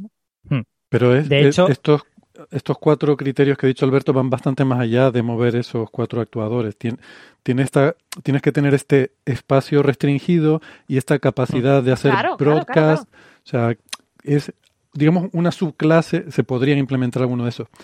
Pero fíjate. Y de hecho, tienes además la capacidad de dar peso a los sensores. Eh, o sea, si tú ves la atención es lo que estás es dando más peso a esa información de entrada. I'm Sandra, and I'm just the professional your small business was looking for, but you didn't hire me because you didn't use LinkedIn Jobs. LinkedIn has professionals you can't find anywhere else, including those who aren't actively looking for a new job but might be open to the perfect role, like me. In a given month, over 70% of LinkedIn users don't visit other leading job sites. So if you're not looking on LinkedIn, you'll miss out on great candidates like Sandra. Start hiring professionals like a professional. Post your free job on linkedin.com slash people today. One size fits all seemed like a good idea for clothes. Nice dress. Uh, it's a it's a t-shirt. Until you tried it on. Same goes for your health care. That's why United Healthcare offers a variety of flexible, budget friendly coverage for medical, vision, dental, and more. So, whether you're between jobs, coming off a parent's plan, or even missed open enrollment, you can find the plan that fits you best. Find out more about United Healthcare coverage at uh1.com. That's uh1.com. Entonces, aquí llegamos a la parte donde yo tengo críticas con este artículo. Porque después de haber leído todas estas cantidad de cosas tan interesantes, de neurociencia, de filosofía, de no sé qué, me encuentro con que los criterios de conciencia son cosas como esta, yo esperaba algo como lo que dijo Gastón cuando entró. No, recordemos que la conciencia es una experiencia subjetiva, que de hecho, bueno, perdón, no, creo que Gastón dijo el identificar eh, la existencia propia, el identificar otros individuos, nuestra relación con algo así, no me acuerdo Gastón, pero bueno, algo así interesante dijiste, ¿no? Y, uno esperaría, ¿no? Cuando, yo empecé a leer esto, estaba deseando llegar a la lista de criterios esperando encontrar algo así. La capacidad de reconocerse a uno mismo como una entidad en el mundo y, y resulta que no es nada de eso. No, son cosas muy, muy técnicas y que si las sacas de contexto, o sea, yo entiendo que esto lo pone en un contexto de decir, estoy analizando un sistema de deep learning y quiero ver si cumple estos requisitos para ver, bueno, vale, Pero si yo esto lo saco de contexto y cojo esos criterios y los aplico a... esto yo lo aplico a Nicole, que es, Nicole es el código con el que yo me he estado ganando la vida, que empecé a hacerlo desde mi tesis y llevo 20 años metiéndole, mm, convirtiéndolo en una cosa amorfa. Digo, bueno, vamos a ver. Nicole tiene una serie de módulos que trabajan en paralelo, eh, además está paralelizado con una eh, arquitectura de maestro-esclavo, o sea, tiene varios esclavos que van haciendo cosas y le pasa la información al maestro, que tiene un espacio reducido en el cual recibe esa información de los esclavos, hace cosas con ellos y claro, los códigos al principio uno los empieza a escribir muy bien, bien estructuraditos, cada función, cada subrutina tiene sus entradas y sus salidas, pero la cosa se te va liando. Luego empiezas a tomar atajos, luego tienes que ir añadiendo cosas y ya llega un momento que en vez de mandarlo todo bien estructuradito a las rutinas que van y que quede todo bien encapsulado, ya empieza a hacer broadcasting, decir, bueno, esta variable que tengo aquí hace falta allá. Pa, pues hago un broadcasting, la mando a todo el mundo y que la coja el que la necesita. Y empieza a hacer broadcasting de un montón de cosas y digo, al final, si yo me pongo a mirar, Nicole cumple todos estos requisitos. Y te puedo asegurar que, hombre, la verdad es que a veces he, temido que aquello cobrara vida. es, como, es como, ahora, yo no sé nada de computadoras, pero ahora ustedes me, ustedes me ilustrarán. Lo que estás diciendo, Héctor, es que Nicole cobró vida. El código, así como alguien dijo, creo que León Ferrari, no sé quién, que, que las obras hacen cosas después que los artistas no quisieron, lo mismo pasa acá con, con los códigos. Los códigos terminan siendo algo que incluso Nicole hace cosas que Héctor no tiene ni idea. No sale de noche, tiene hijos. tiene pareja, una vida propia. No tengo ni idea de lo que hace. Estoy, estoy en desacuerdo con Héctor y lo estoy por tantas razones que me está costando ordenarlas todas. ¿Vale? Eh, a ver, eh, eh, la, más sencilla es que creo que Nicole no cumple el cuarto requisito. Es decir, Nicole no cumple el tener una atención dependiente del Estado, que eso a lo mejor sí lo tiene, dando lugar a la capacidad para usar el espacio de trabajo para dar órdenes a los módulos en sucesión para realizar acciones complejas. Nicole solo hace lo que tú le dices, no hace acciones complejas dependientes del Estado. No, no, vamos a ver. Ahí no dice que las acciones tengan que ser complejas. Eh, sí que lo dice, sí que lo dice. Sí, sí, lo dice, sí lo dice, sí, lo dice. Ah, sí, tareas complejas, vale. Bueno, pues ahí entramos en una definición de qué es complejo. Claro. Ahí estoy de acuerdo, ahí estoy de acuerdo. Pero segunda razón por la que estoy en desacuerdo. Bueno, Nicole te cumple estos cuatro pues no cumple ninguno de los otros diez. no, no, pero te quiero, claro, pero te quiero decir que, que, que, son el tipo de criterios que me parece que, sacados de contexto, los puedes encontrar en muchos sistemas y probablemente ni siquiera en software, sino en cosas. O sea, debe haber cosas, no sé, bichitos que hagan cosas así, no sé. Eh, bueno, es que es lo que tiene, es lo que tiene no saber lo que es la conciencia, Héctor. es que si lo supiéramos iríamos a tiro hecho. Fíjate, todavía, todavía más básico es el de la, si miras en el bloque anterior, ese es el segundo bloque, ¿no? El de el, espacio global de trabajo. Si miras el, de la teoría de procesamiento recurrente, el de RPT. Ah, espera, espera, si quieres eso esperamos a que, a que lo, explique. Ah, vale. vale, pensaba que eso lo ibas a contar. Voy a poner, voy a poner una, un, un, un problema más a esto. Eh, lo que tú proponías de conciencia como la eh, experiencia de ser consciente de que uno existe, seguramente sea un requisito demasiado fuerte. O sea, no hace falta eso para ser consciente. Eh, quiero decir. No, totalmente. Y además es una definición auto, ¿cómo se llama esto? Circular. Pero ellos usan en el paper varias veces, usan la definición de conciencia como experiencia subjetiva. Es decir, ser consciente de que he visto, por ejemplo, en experimentos de percepción que usan mucho. Te pongo flashes de diferentes cosas y tú eres consciente de que has visto el triángulo verde, pero el círculo rojo no lo viste. Tus ojos lo detectaron, pero no fuiste consciente de verlo. Entonces, es tener la experiencia subjetiva de haber visto el triángulo verde. Entonces, claro, desde, a mí me encanta esa definición porque creo que es una buena definición, pero ya te dice cuál es el problema que te mata. Experiencia subjetiva. no puedes hacer ciencia con algo subjetivo. Claro, pues, pero por eso, por eso necesitas eh, tratar de identificar las funciones cognitivas, las funciones de procesamiento de información que te permiten tener esa especie de representación. Eh, y claro, eso, eso las convierte en un poco menos concretas y más abstractas. A mí, a mí es que me parece bien este, este enfoque y creo que tratar de ir algo más parecido a nuestra experiencia de la conciencia sería querer abarcar tanto que no podríamos hacer nada. No, el, enfoque me parece es que magnífico. A ver, es lo que yo es lo que os he contado, son clásicos, me refiero.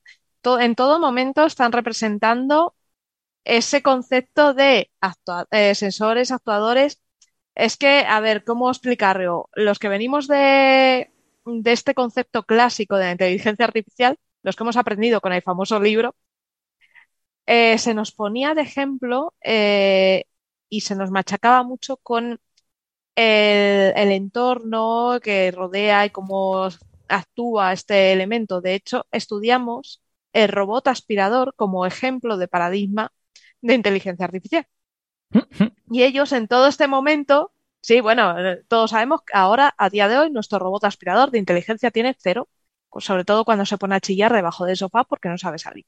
Pero eh, es un ejemplo muy bueno, porque... Bueno, eso es duro, ¿eh? Tiene, algo de inteligencia. Consciente no es, pero algo de inteligencia sí tiene, cero no. bueno, un poquito. Pero así que eh, eh, imaginemos ese hipotético robot aspirador que fuera capaz de detectar la mierda y fuera detectar también obstáculos, detectar muchas cosas mediante muchos sensores y tuviera distintos actuadores, ¿no? Es eso, eso que nos está explicando porque procesa mucho en paralelo, eh, toma decisiones. Eso es el, concepto que nos está metiendo. Es un concepto puramente clásico. Yo, creo que mm, e, es peligroso verlo en esos términos. O sea, muchas de las cosas que se plantean aquí, llegarías a la conclusión de que alguien con un síndrome de encerramiento, este como alguien como Stephen Hawking, llevado un poquito más al extremo, diría, pues no es consciente. Eh, Exacto. apenas tiene, no, puedes, llegar a, no puedes llegar a ese enfoque, ¿no? Pero sí que es cierto que muchas de estas teorías están basadas en eso, en la percepción, en la, en la motricidad, en el agente. No hemos entrado en eso. Y, no creo que nos dé tiempo ya porque nos estamos alargando mucho. Pero se habla de cosas como de el agente y, el, y la encarnación de un cuerpo que, que te llevan por una vía que parece poner requisitos a la conciencia que yo creo que son demasiado restrictivos, porque eh, lo dicho, o sea, una persona que esté con un síndrome en el cual pierde las capacidades sensoriales, eh, no por eso instantáneamente el momento en el que ya pierde el último sentido ya se convierte en un ser inconsciente. No, sigue siendo un ser consciente. Estás, te estás equivocando.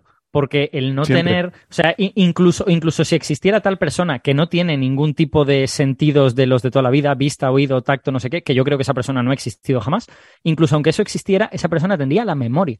Tendría toda la información de su cerebro. No, estamos de acuerdo. Por lo tanto, podría ser consciente en base a eso. Estamos de acuerdo. Por eso digo que el restringirlo a la base de el agente que actúa con su, con su que interactúa con su entorno, que percibe su entorno e interactúa con él, em, creo que no es la forma adecuada de referirse al problema, ¿no? Pero, bueno. pero es que, pero es que la, persona que vive encerrada en su cerebro no interacciona con su entorno material, interacciona con la información que hay en su cerebro y puede hacer cosas con esa información. Entonces, este, este lenguaje eh, así un poco aséptico y abstracto es extensible a estos, a estos sistemas que seguramente se parecen más a las primeras eh, inteligencias artificiales que serán conscientes, ¿no? Que estarán también encerradas y que seguramente no tendrán manos ni ojos. Sí, sí, eh, totalmente. No, eh, no me entiendas mal. Lo, digo porque hay algunos, o sea, no, no estoy criticando el enfoque general del, del, paper, sino algunos ejemplos que dan. O sea, cuando hacen un repaso de, de las muchas teorías que se han planteado sobre el origen de la conciencia, hay algunas en las que se habla de agentes y de, sí, sí, sí. y de embodiment, que no sé cómo traducirlo, creo que es como Sí. Eh, Encarnación, materialización, algo así. Tener un cuerpo, vamos. Tener cuerpo. Tener cuerpo. Que creo que no es. Bueno, que es demasiado restrictivo, ¿no? Pero, pero al final. es que a día, a día de hoy sigue estando esa controversia de una persona en estado vegetal es consciente o no. O sea. Mm. No, pero estado vegetal es otra cosa. Una persona en estado vegetal ha perdido sus funciones cognitivas. Pero yo digo que puede haber mm. una persona con sus funciones cognitivas a las cuales tú le cercenes, lo conviertes en una cabeza de Futurama. Eh, le quitas el cuerpo. o menos. O menos, incluso. Menos que eso, sin, ojos, Imaginemos que, Hawking hubiese perdido la audición y, y la digo Hawking por, por mucha gente con esta enfermedad, incluso amigos, pero por, ejemplo, por ejemplo por antonomasia, digamos, de pierde la visión y pierde y pierde el oído. Bueno, esta persona sigue pensando, recordando, noción de tiempo, operando con sus recuerdos, pensando cosas, teniendo conciencia de uno mismo. Claro, yo mm. creo que estaríamos de acuerdo que seguiría siendo un ser consciente.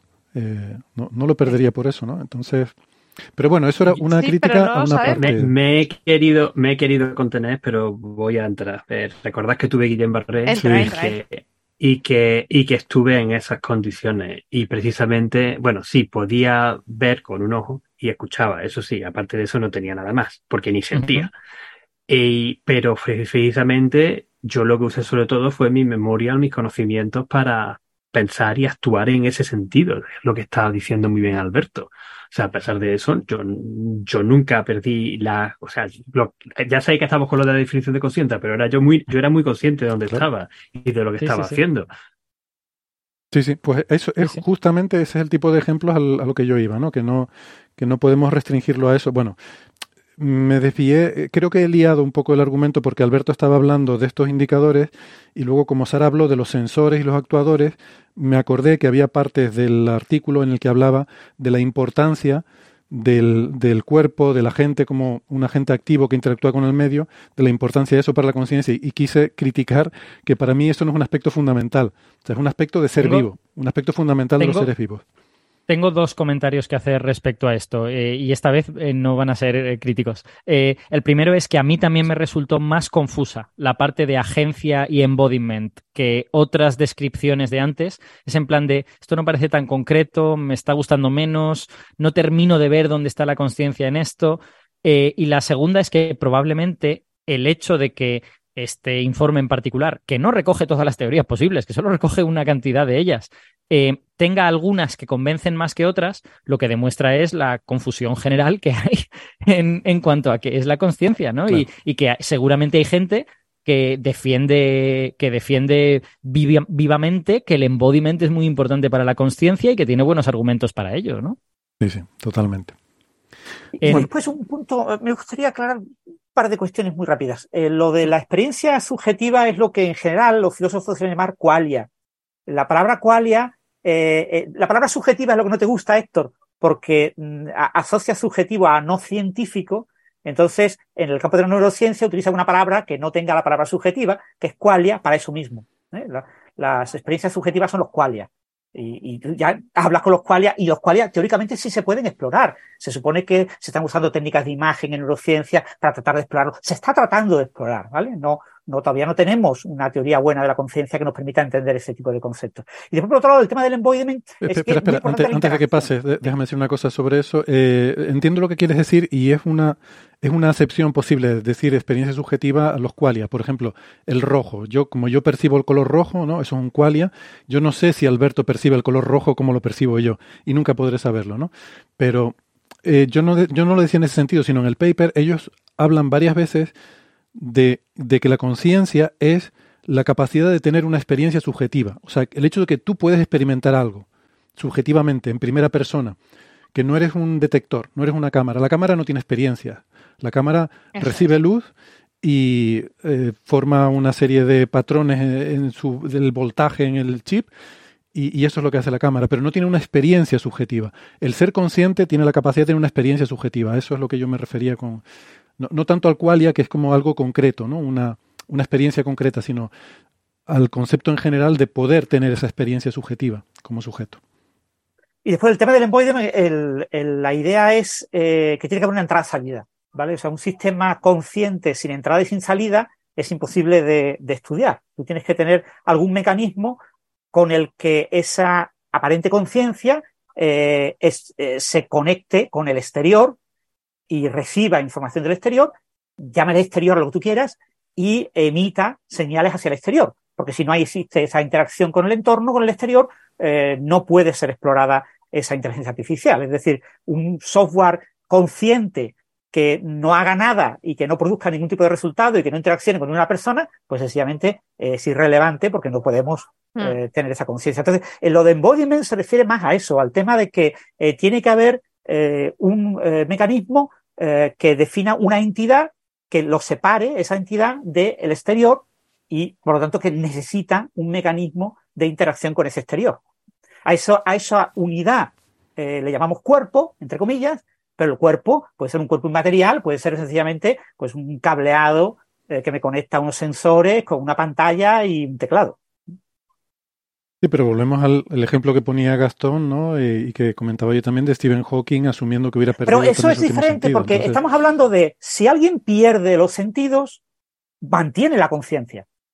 Porque generó la conciencia gracias a los sentidos. Pero si alguien no tiene sentidos, imagínate un bebé que nace sin ningún tipo de sentidos. Eh, yo no sé si Ángel percibía su propio cuerpo, percibía temperatura, percibía el tiempo, percibía su propio yo, su propia noción de que él era distinto del resto. Esos son eh, sentidos, más allá de lo que es la vista, el olfato, el gusto. Y esos sentidos eh, se desarrollan con la interacción con el entorno. Si un bebé no tiene todos esos sentidos, no puede desarrollar una conciencia, no puede interaccionar con nada. ¿Vale? O sea, tú no puedes ser consciente, por ejemplo, la autoconciencia, ser consciente de ti mismo si no hay un entorno con el que te compare. ¿Vale? Y, entonces, el, eh, imagínate cómo desarrollas una memoria si solo te tienes a ti mismo, si solo tienes mecanismos mm, fisiológicos capaces de producir memoria, ¿no? Pero no tienes nada que los excite, no tienes ningún tipo de, de, información externa que excite esos mecanismos. Esos mecanismos no creo que no es obvio. Puedes tener activar. recuerdos de pensar cosas. No sé, no sé. Es que no, no, me parece para, no me parece para nada obvio. Si no, si no tienes esos sentidos. Pero no lo sabemos, quiero decir, no no, tenemos información sobre esas situaciones, ¿no? un bebé que, naciera sin ningún tipo de sentidos sería inconsciente toda la vida, ¿no? Si vive, si logra vivir. Claro. Eh, ya, que hemos, ya que hemos entrado en este debate del embodiment, que yo no lo me parecía como más abstruso y no lo quería comentar, pero vamos a, voy a comentar una cosa que dicen en el artículo y que me ha parecido sensata dentro del plan general que ellos tienen. Ellos del embodiment solo sacan un criterio y ese criterio está relacionado no con la existencia de la conciencia. Eh, eh, estar, no está relacionado con la existencia de la conciencia directamente, sino que parece una especie como de prerequisito. En plan de, eh, si tú tienes un cuerpo, ese cuerpo ha de ser preservado. Ese cuerpo tiene una serie como de necesidades. Necesidades que no tienen por qué ser comer. Pueden ser del tipo mantener la temperatura. Pueden ser del tipo si, si me llueve, me, quiero, me quiero poner a resguardo. Entonces, puede, ser hasta de eh, eh, subir en el escalafón social.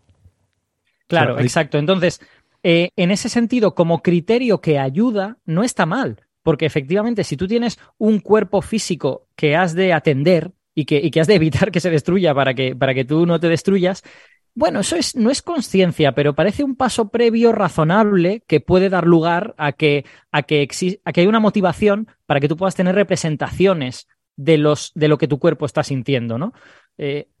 Ellos, ya te digo, yo, en mi opinión, aguan mucho este asunto del embodiment y en parte lo aguan porque gran parte de los argumentos que ha dicho Francis ya estaban en la teoría del espacio de trabajo común y ya estaban en, otras, en otras teorías, digamos, más elaboradas que habían presentado. Oye, les quiero proponer una cosa. Pues yo estoy disfrutando un montón este debate. ¿Qué les parece si dejamos los otros temas que teníamos para la semana que viene? Que tenemos los Ig y el S8. Perfecto. ¿Prefieren hacer eso y seguimos con esto? Sí. A mí me parece bien. Que esto está muy divertido. Porque si no es capaz. Es capaz que si no Gastón se va otra vez. Y dice, pues si van a hablar otra cosa, me voy.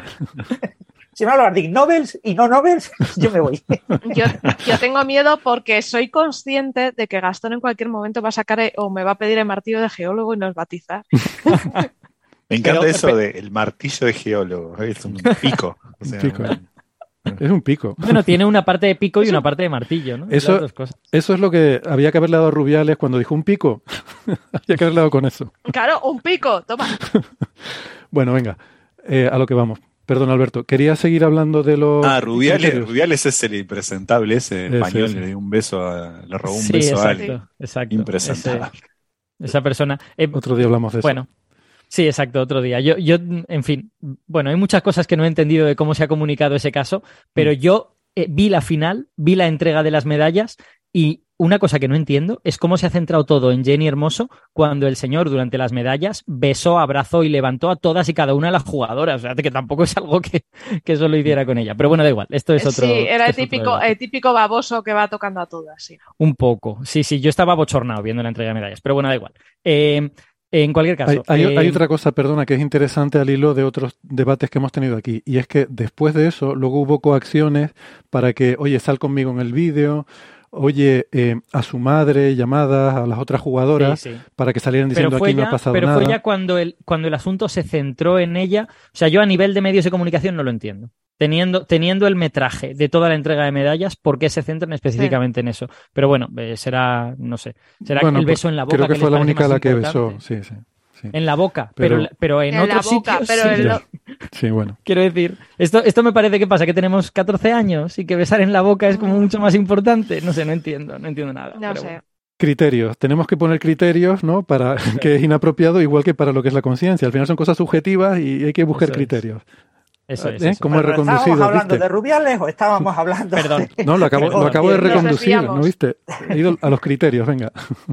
Eh, Sí, sí, si me permitís, esto de, esto de dejar los otros temas me permite explicar una de las otras teorías que creo que es interesante porque contrasta un poco con esta del, del espacio de trabajo global, que es la teoría del procesamiento recurrente. ¿Eso qué significa? O sea, como, palabras parece difícil de entender, pero lo que significa básicamente es, eh, hay gente que eh, en lugar de...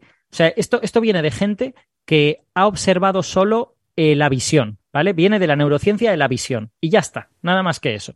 Entonces, esta gente que ha observado la neurociencia de la visión se ha dado cuenta de que las neuronas que procesan las, eh, los impulsos visuales son neuronas que tienen cierta tendencia a recibir input de su propio output. ¿Y eso qué quiere decir? Que procesan cosas, se lo mandan a otras neuronas y esas otras neuronas hacen cosas que terminan volviendo a la neurona inicial. Entonces, eh, esa, esa, eso es la parte recurrente. Que hacen, bucles. que hay bucles. Hacen bucles. Exacto. Es la, parte, es la parte de procesamiento recurrente de todo esto. Entonces, ¿por qué estas personas que han elaborado esta teoría dan tanta importancia a esto? Pues porque es muy fácil, bueno, no sé si es muy fácil o no, pero se han hecho muchos experimentos de em, em, sensaciones conscientes e inconscientes en la visión y se han relacionado de forma eh, bastante sólida con cosas que están ocurriendo en esos circuitos neuronales. y, por ejemplo, eh, yo ahora mismo, eh, lo, he dicho antes, estoy mirando aquí esta pantalla y no estaba siendo consciente de que el pañuelo de papel con el que me he sonado hace un rato era blanco, pero ahora que me he dado cuenta, pues estoy siendo consciente de ello, ¿no? De que es blanco, está aquí en mi visión periférica, digamos. Entonces, las las personas que abogan por esta teoría del procesamiento recurrente lo que dicen es, no es necesario un espacio de trabajo global. Es que yo puedo definir algo parecido a la conciencia solo en la visión, sin necesidad de tener que eh, integrar módulos y todas estas cosas que decían los del espacio de trabajo global. ¿Cómo se implementa eso solo en la visión? Pues de la siguiente forma. Cuando el procesamiento de la visión tiene varias capas, pasa por varias neuronas, el hecho de que esa señal pueda volver a las neuronas iniciales genera una eh, posibilidad de crear esta especie de representación, que es la siguiente. Si la señal no es muy fuerte, lo que vuelve a la primera neurona es muy débil y la primera neurona no le hace mucho caso a esa cosa que le ha vuelto y que salía de sí misma. A ese bucle no le hace demasiado caso. Pero si cuando ha pasado por las otras neuronas, las otras neuronas le han dado importancia a eso y ha generado señales fuertes con respecto a eso, cuando vuelve a la primera neurona es muy importante y la primera neurona lo vuelve a procesar y las otras neuronas lo vuelven a procesar. Y eso genera una especie como de eh, fijación de ese, de ese estímulo visual que están ahora mismo eh, eh, procesando las neuronas. Y eso hace que ese estímulo visual se vuelva consciente en oposición a todos los estímulos visuales que son inconscientes, de todo lo que está ocurriendo en nuestra visión periférica y que yo no estoy siendo consciente de que está ocurriendo porque me estoy concentrando ahora en otra cosa. Eh, es decir, esto, fijaos que no entra en conflicto con la teoría del espacio de trabajo global. Puede haber un espacio de trabajo global, pero puede ser también que en cada uno de estos módulos, si tienen procesamiento recurrente, pueda haber eh, experiencias que se puedan fijar a través de esta recurrencia, a través de estos bucles. Entonces, las personas, esta es la oposición entre global y local.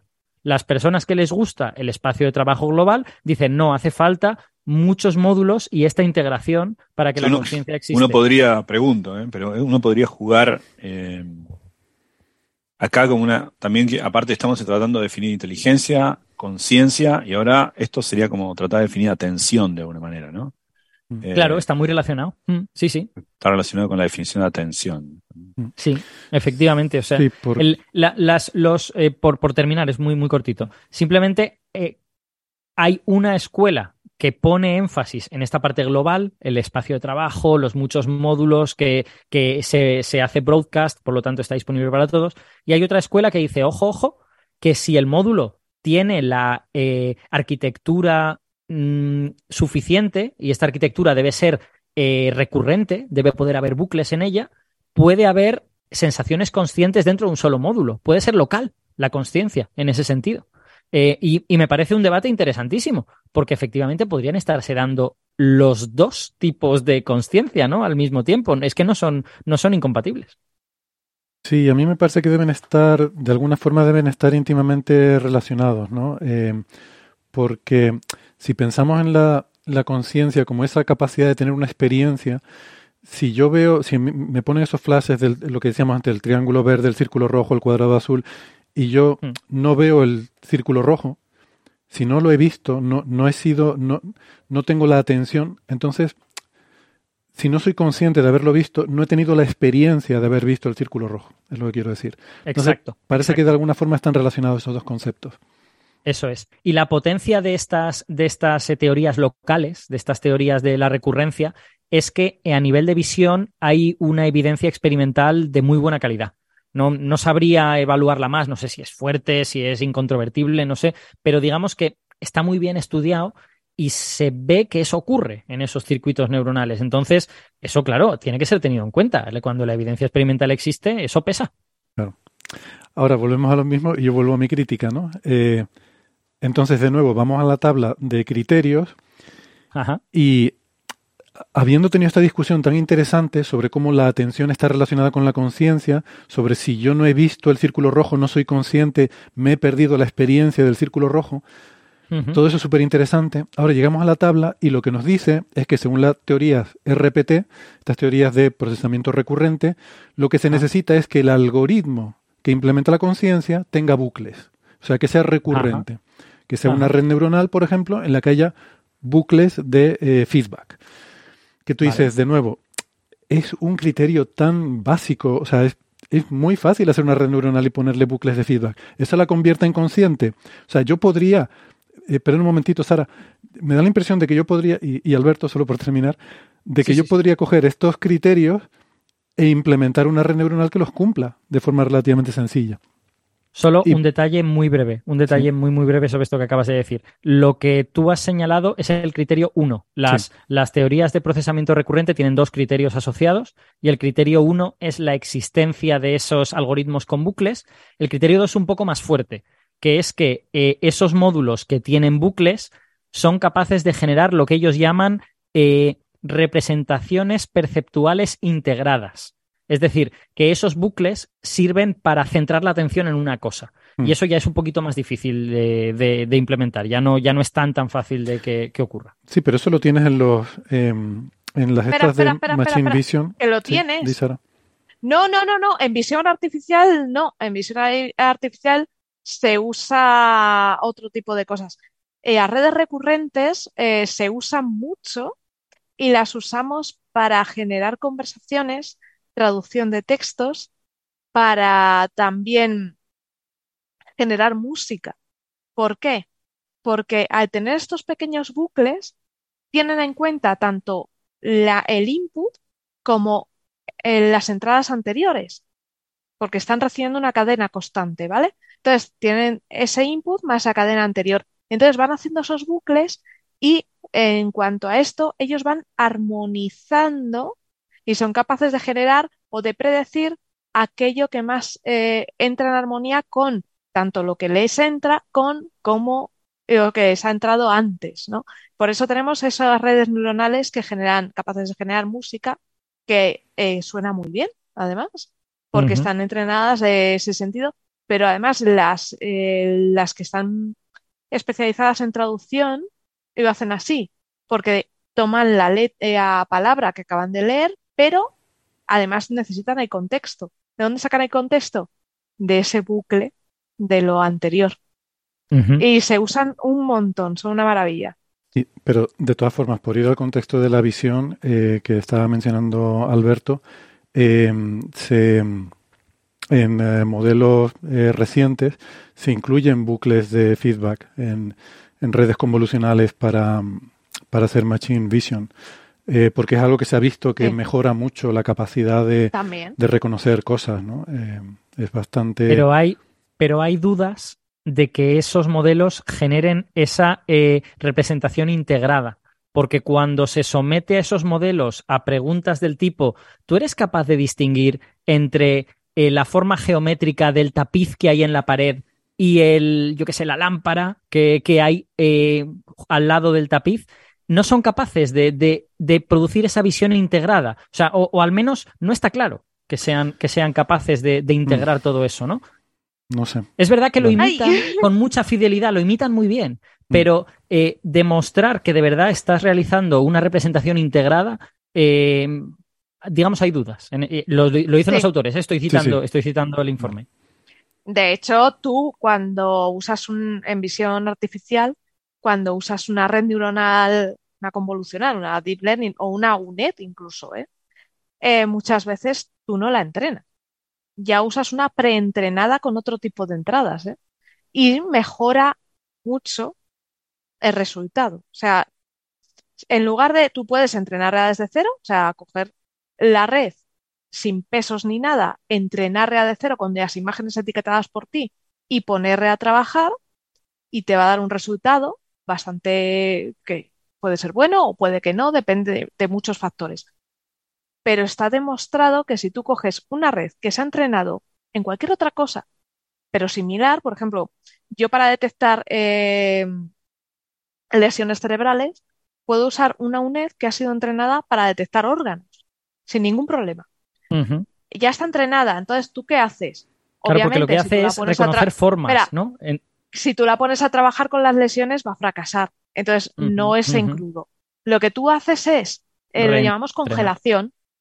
Entonces, tú congelas partes que van a mantener ese entrenamiento original. Entonces, mm. puedes congelar hasta un X, ciertas capas, tú, tú decides qué capas congelas, ¿vale? Tú vas congelando capas. El caso más extremo es, tú congelas eh, todas las capas menos la de salida, porque tú quieres que te dé como salida lo que tú buscas, no que te diga que eso es un hígado. Mm. Entonces, eh, ahí te dan unos resultados, pero si no, tú puedes eso, eh, ir quitando, descongelando capas y sí que llegas a un momento que, porque ahorras tiempo y trabajo mm. y los resultados son muy buenos. Os voy a citar, si me permitís, la frase exacta del artículo con respecto a estas eh, redes eh, eh, profundas y convolucionales, porque a mí me parecía muy reveladora. O sea, a mí, yo que no soy experto en... Recurrentes, ¿no? No convolucionales. No, no, no, las sí, no, yo creo que se refiere a las... Tú cuéntalo. Sí, el, no, las convolucionales, lo, lo, ponía aquí, pero pero que algunas redes convolucionales pueden implementar este tipo de procesamiento recurrente, ¿no? Eh, entonces, lo que dice es, eh, no sé qué autores, ambos del 2022, citan evidencia de que estas redes profundas convolucionales, entrenadas para clasificar objetos, son más sensibles a las formas y texturas locales que a las formas y texturas globales y tienden a ignorar las relaciones mediante las partes de los objetos, eh, sugiriendo que no están empleando representaciones integradas, que no se dan cuenta de que las partes de un objeto son partes de un objeto. Hacen abstracción. ¿Sabéis cómo funciona la convolucional? Es muy divertido porque identifican los, eh, los conceptos, eh, hacen la clasificación abstrayendo. O sea, eh, las capas de convolución, digamos que comprimen. Entonces, tú vas comprimiendo. Tú imagínate que la entrenas con imágenes de coches. pues ella lo que te va es a descomponer esas imágenes es pues es una cosa con una formita así y con, con ruedas, con cuatro ruedas, depende de las... Y ya con eso le vale.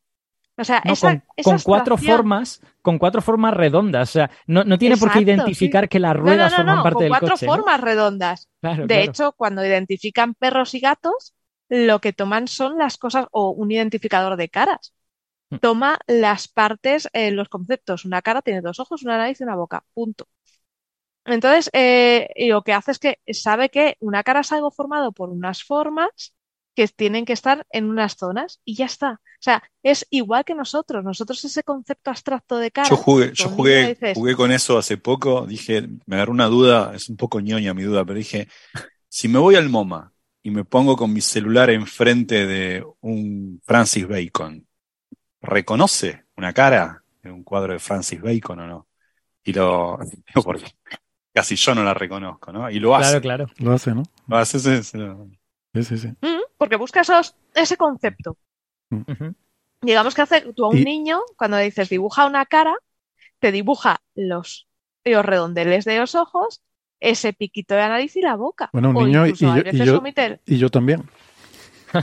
Por eso, pero porque nosotros, eh, del mismo modo que hacemos nosotros, ellas abstraen. Por eso es, es, eso se debe a esas capas de convolución. Pero yo os digo, lo gordo a nivel de definición de conciencia está en que llevamos un rato hablando de esto, estamos hablando solo de estímulos visuales. Nos hemos olvidado por completo del espacio de trabajo global, de los módulos que van en paralelo y de todas esas movidas. No lo necesitan. Efectivamente, hay un, hay un debate implícito de si la conciencia requiere la globalidad o no. Y es un debate interesantísimo, en mi opinión.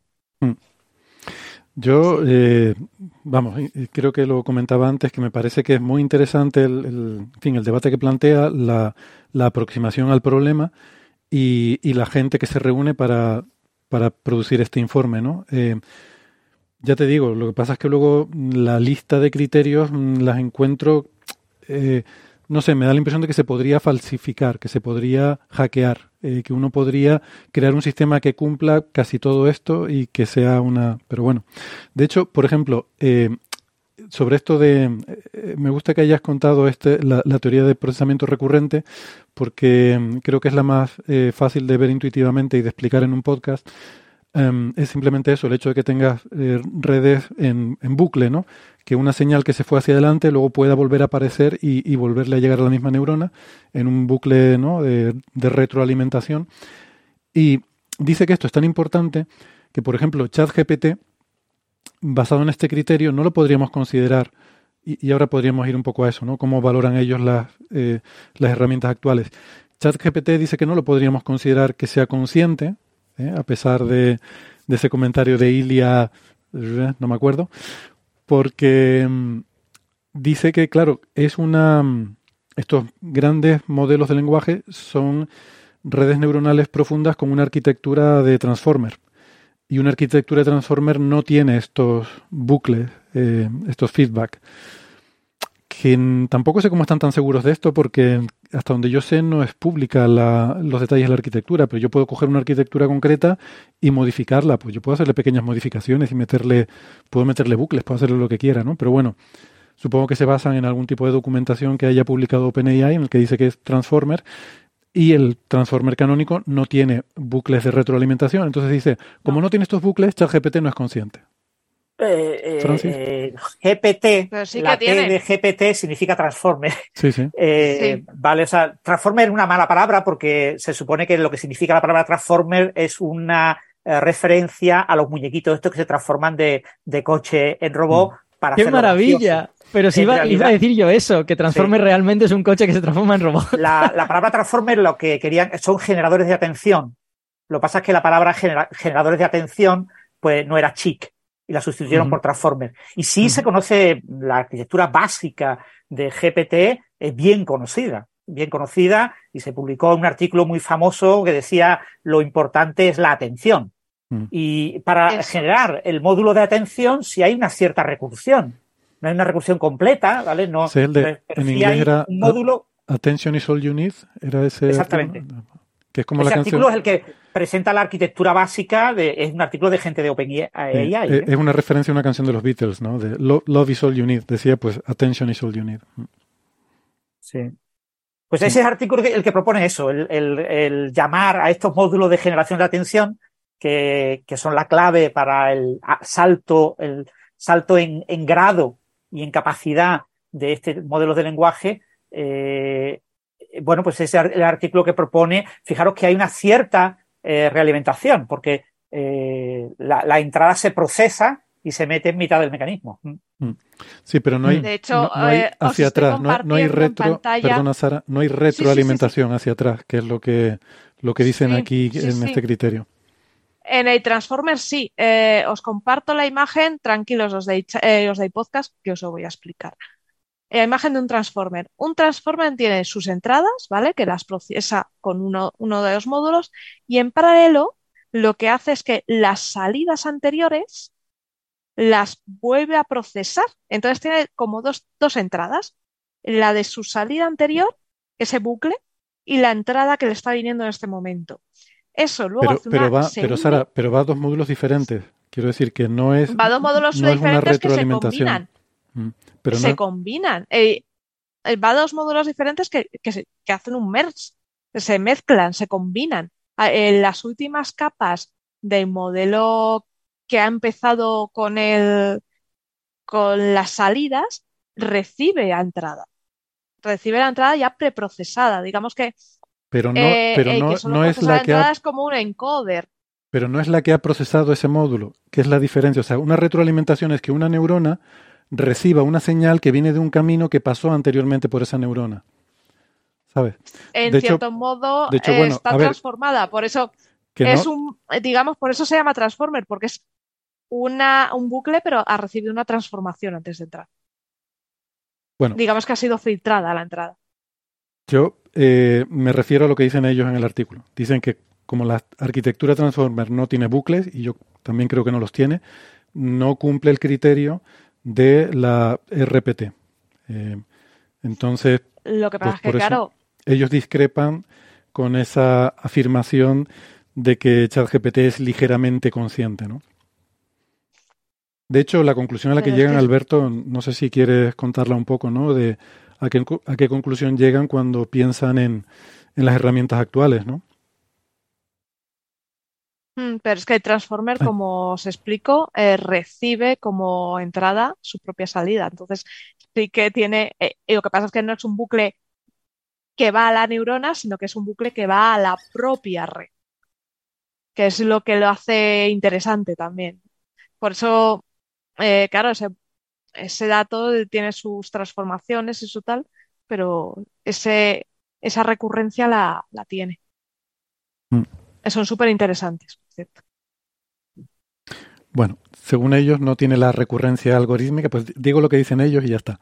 No tiene la recurrencia algorítmica mm, que se exige en el criterio de RPT, de las teorías de procesamiento recurrente, eh, y por tanto, pues no, no cumple el criterio para, para ser considerado como un sistema consciente, ¿no? Lo cual, bueno, pues al final eh, eh, es compatible con lo que decíamos del principio, ¿no? Que, que ChatGPT no es que no sea consciente, es que probablemente ni siquiera pase el test de Turing.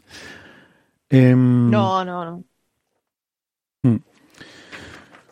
Pues, em, de hecho, eh, uno de los autores, Long, Robert Long, me parece que se llamaba, este el, el que es del Instituto de, em, de, Estudios del Futuro de la Humanidad, él dice que a pesar de la popularidad que tiene, los grandes modelos de lenguaje no son el mejor candidato a, a ser considerado un, eh, un, sistema consciente o a ser en un futuro cercano un sistema consciente. Em, y la razón es porque dice que no son un agente que actúe con el entorno. ¿no? Mm, bueno, Alberto, no sé si querías hablar más de algunos otros criterios o qué. Mm, no, yo creo que ya hemos, bueno, quiero decir, hay más. Con, lo que hemos dicho, hemos repasado aproximadamente la mitad de los criterios. O sea que imaginen, imaginen los oyentes que incluso aunque encontraran un modelo que cumpliese todos estos criterios, aún estaría solo en mitad tabla. O sea que tampoco sería tan, tan probable que fuese consciente. ¿eh?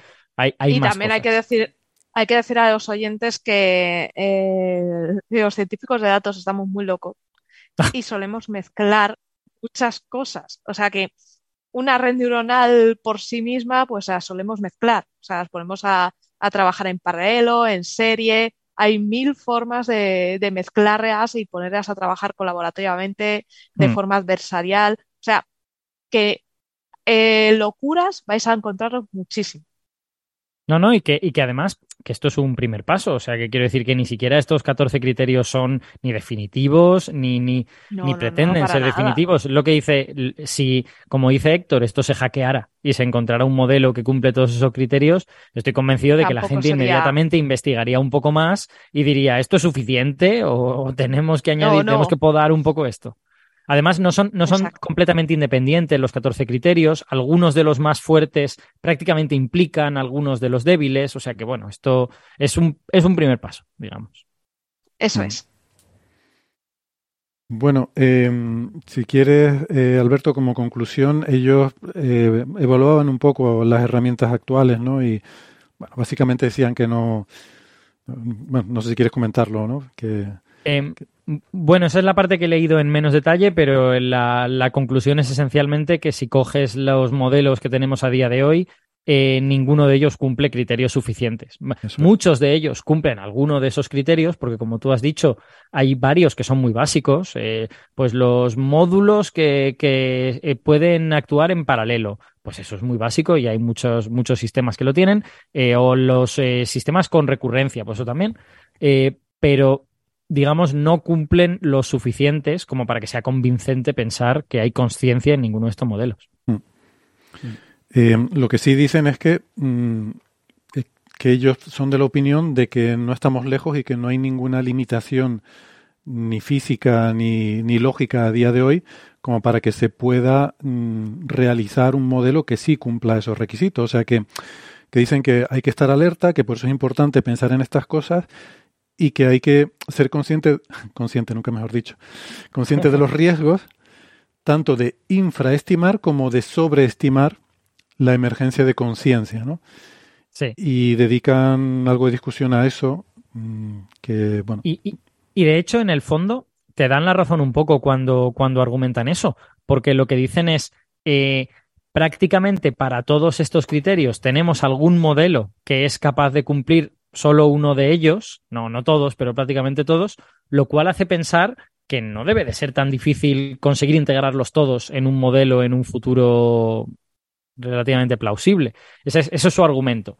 No es un argumento muy fuerte, ¿eh? es, pero bueno, eh, ahí está. Y efectivamente hay muchos modelos que cumplen un eh, subconjunto de los modelos, de los criterios, pues quizá en algún momento pueda haber un solo modelo que los cumple todos. Lo cual tampoco significaría que es consciente. Solo significaría que cumple todos esos criterios y en base a lo que sabemos de la conciencia, que es limitado, y en base a la teoría del funcionalismo eh, computacional, que no es la única posible, no es el único enfoque posible, eh, pues estaríamos cerca. Pero con todos estos peros y con todos estos síes, que son mm. muchos. ¿eh? Sí. de un artículo de, gente del grupo de Bostrom, de estos de la Universidad de Oxford, del Instituto del Futuro de la Humanidad, que son claramente transhumanistas y singularistas y todas estas cosas, eh, necesariamente tienen que concluir de esa forma, ¿no? Tiene que ser casi inmediato, ¿no? Que las inteligencias artificiales adquieran conciencia propia y, y que tengamos que plantearnos esos grandes debates éticos que se están planteando en la actualidad sobre si las humanizamos más o menos. ¿no? Sí, es curioso porque incluso mencionan que dado que la afectividad, es decir, eh, que incluye la capacidad de sufrir, y la conciencia no son exactamente lo mismo, aunque tuvieses un modelo consciente, tampoco quiere decir que em, puedas torturarlo. quiere decir, solo puedes torturar al que puede sufrir. Claro. Entonces. Eh, no, o al revés, no quiere decir que no puedas torturarlo. Aunque sea consciente, si no puedes sufrirlo, puedes torturar, ¿no? A mí me gusta porque es, balanceado. O sea, aquí habla de los riesgos tanto de infra atribuir conciencia como de sobreatribuirla. Las dos cosas tienen riesgos, dice, ¿no? Eh, los de sobreatribuirla y pone el caso de del señor Lemoyne, ¿no? de, Blake Lemoyne, el, ingeniero este de mm. Google. O sea, habla de problemas de, de, personas que entren en relaciones con chatbots, por ejemplo, que eso ya ocurre. Sí, sí, sí. Yo tengo eh, un amigo que está ahí. Uy, Alberto, eso yo tengo un amigo suena tan mal. no, no soy yo, no soy yo, pero en fin. Pero la verdad es que ahora no me acuerdo y no me lo, no me lo apunté, ¿no? Pero hablaba de varios de esos posibles riesgos de, sobreatribuir, eh, porque claro, también habla de la pareidolia, ¿no? que los seres humanos en general estamos acostumbrados a antropomorfizar eh, lo que vemos. Entonces, eh, creo que Sara antes hablaba de poner dos circulitos y un puntito y una raya y eso es una cara. Em, esa, esa antropomorfización que hacemos de las cosas nos puede llevar a atribuir características humanas a cosas que no la tienen, ¿no? Y aquí pues hablan de, hablan de ese problema, de que eh, existe ese, ese riesgo porque sí que hay una presión por desarrollar sistemas que se parezcan a nosotros, que nos emulen, ya sea para que te cojan el pedido por teléfono o ya sea para que, no sé, te atienda, no sé, alguien más agradable que la mayoría de operadores con los que se suelen encontrar cuando llamas por teléfono. Em, no, alguien, alguien que no sea vulnerable a llevar 10 horas trabajando. Sí, exactamente. que, es el defecto que tenemos nosotros, que cuando explotas a, la gente, pues tienden a hacer su trabajo peor. Sí, sí. De, hecho, eso, eso se debe. Perdona, hablando, hablando de llevar 10 horas, hablando de llevar 10 horas trabajando, yo creo que Ángel me había dicho que tenía que irse, pues más o menos como por ahora, ¿no? Eh, no, como hace media hora. Como hace media hora. Ah, de hecho, quizás habéis visto que de vez en cuando he tenido que hacer así, decir, espera, espera, porque me están esperando. Pues. eh, para salir, pero es que está tan interesante y estoy aprendiendo tanto que es que no quería descontar. Además que, bueno, digo, a ver si aguanto, aguanto, aguanto más al final, pero es que me veo que ya que no, que no, es que voy a llegar tarde, vamos a llegar muy tarde. Eh, pues pero, pero quería hacer un mini, una mini reflexión, si me permitís, porque la verdad que todo esto, yo no soy un especialista, ni mucho menos, de hecho, conozco bastante poco en comparación con todo, con todas las cosas y todos los detalles que estáis dando, pero hay una cosa que me, me he ido rapidísimamente el artículo también mientras iba hablando, particularmente el principio de la, la eh, summary este que dan al principio. Y el último párrafo, que por supuesto es el que comienza que esto no, esto simplemente pues no es la palabra final, pero ahí la segunda frase dice que eh, recomiendan encarecidamente eh, soportar el, eh, para soportar o conseguir eh, más investigación en la ciencia de la conciencia y en su aplicación a la inteligencia artificial. Y todo esto me da pie a pensar en la importancia que me parece que cada vez estamos viendo más en muchos aspectos científicos de que eh, tengamos que tener una colaboración mucho más cercana con eh, los especialistas de humanidades, eh, sean filósofos, sean eh, de, de, cómo se estructuran las cosas, de entendimiento, de epistemología, de todas estas cosas. Y, y desde ahí quiero, desde ahí quiero romper una lanza en favor de que ese tipo de investigaciones no, o sea, no, no completamente, a ver, no quiero decir nada raro ni nada mal, pero que no son de la base científico-tecnológica, digamos, de lo que muchas veces estamos hablando y nos centramos más particularmente en Coffee Break, sino en estas visiones mucho más, eh, a veces profundas de lo, de lo, de lo que es ser humano, de la humanidad, de lo que es incluso la filosofía, o en el mundo en el que nos encontramos, la sociedad en la que vivimos, eh, hacen mucha falta para entendernos mejor y para entender, poder establecer todas estas categorías que estamos diciendo, es que no sabemos qué es, que no sabemos definir, es que no sabemos tal y cual. Y ahí todavía hace falta un montón de trabajo y que estas personas también tienen que ser valoradas en su respectiva, eh, con el, ese esfuerzo y esa contribución tan grande que hacen. Esa era la pequeña reflexión que quería dejar antes de irme corriendo. Te pongo un aplauso, Ángel, que aunque sea enlatado, yo creo que refleja nuestro sentido. Creo que tienes toda la razón. Gracias por habernos acompañado. A, a vosotros. Escucharé la parte final ya en el podcast. Disculpas de mi parte a la gente que te haya estado esperando, pero era No la semana que viene que estaré de congreso por Francia, pero en dos semanas me conecto otra vez desde Valencia. Venga, pues amenazas con volver. Un vas, abrazo. Vas a, salir, vas a salir de nuestro espacio de trabajo global. Nos vemos. Vale. Hasta, luego. Un abrazo. Un abrazo, gracias. Ahora Ángel desaparece del eh, universo. Saben que ahora Ángel ha dejado de existir y se volverá a exponear cuando volvamos a observarlo. Claro, porque, porque el, universo realmente solo existe en tu cerebro. Si todos somos eh, producto de tu imaginación, Héctor. Exacto. Sí. Bueno, pues el tema de por qué la eh, intentamos imitar el comportamiento humano con estos sistemas es muy sencillo. Porque intentamos eh, ocupar trabajos que hacen los humanos. ¿Por qué? Porque el objetivo es siempre desarrollar una máquina que te quite un trabajador. Esto se ha hecho desde que empezó la, la revolución industrial, ¿vale? Hemos sustituido a trabajadores que hacen cosas repetitivas por máquinas, robots de soldadura, robots que transportan el producto a lo largo de la cadena de montaje. Se va sustituyendo y ese ha sido siempre el objetivo.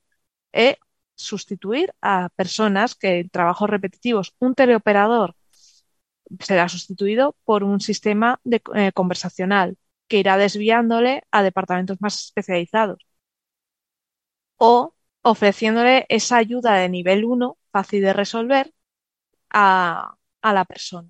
Por eso se hacen así.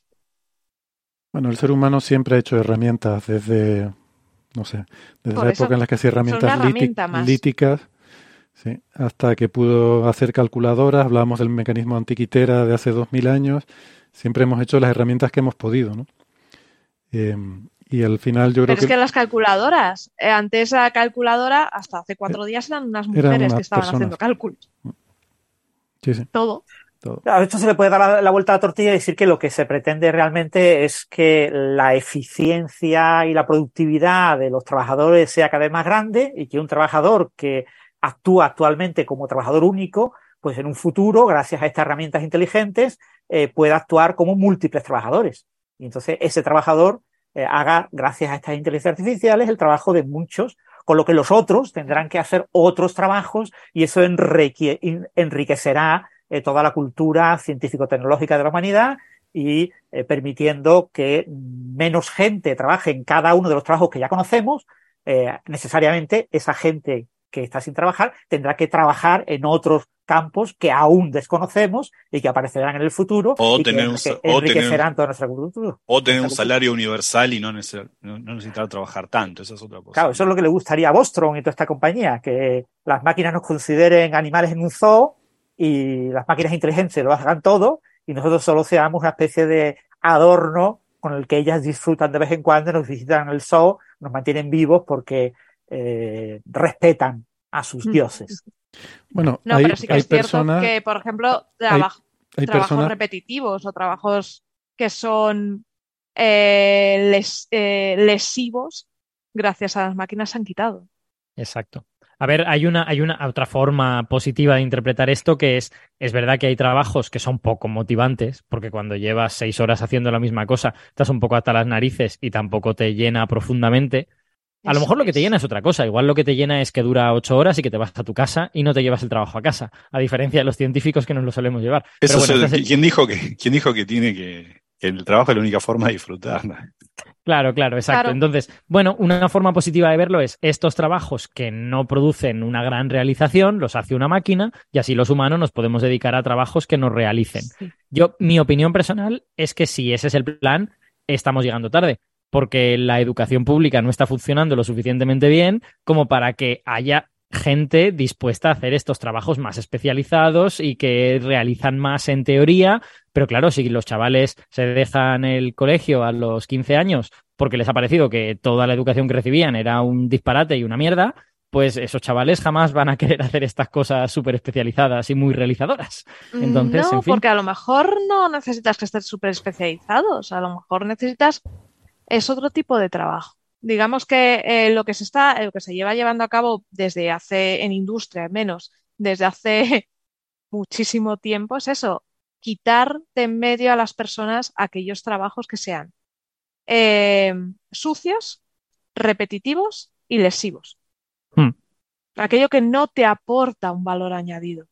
La persona te va a aportar un valor añadido, la persona te va a aportar más cosas, pero aquello que lo que puedas por ejemplo, en muchos sitios eh, ya el oficio de carretillero que llevaba las piezas a un punto de una línea de montaje ya no existe.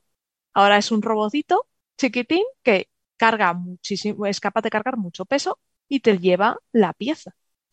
Entonces, sí, pero mi, razonamiento, mi razonamiento es que eh, la mayor parte de estos trabajos que se quieren hacer desaparecer gracias a las máquinas son trabajos de los que se llaman no cualificados. Entonces, las personas que trabajaban en eso habrán de cualificarse para poder trabajar si todos los trabajos no cualificados desaparecen.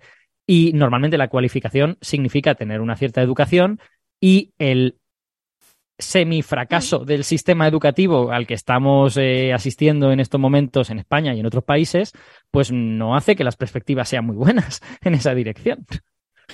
Yo viendo, eh, en fin, a la chavalería y digo, si estos son los que van a tener que pagar las pensiones cuando yo me jubile, casi mejor que vengan las máquinas y empiecen a hacer cosas porque no me fío nada.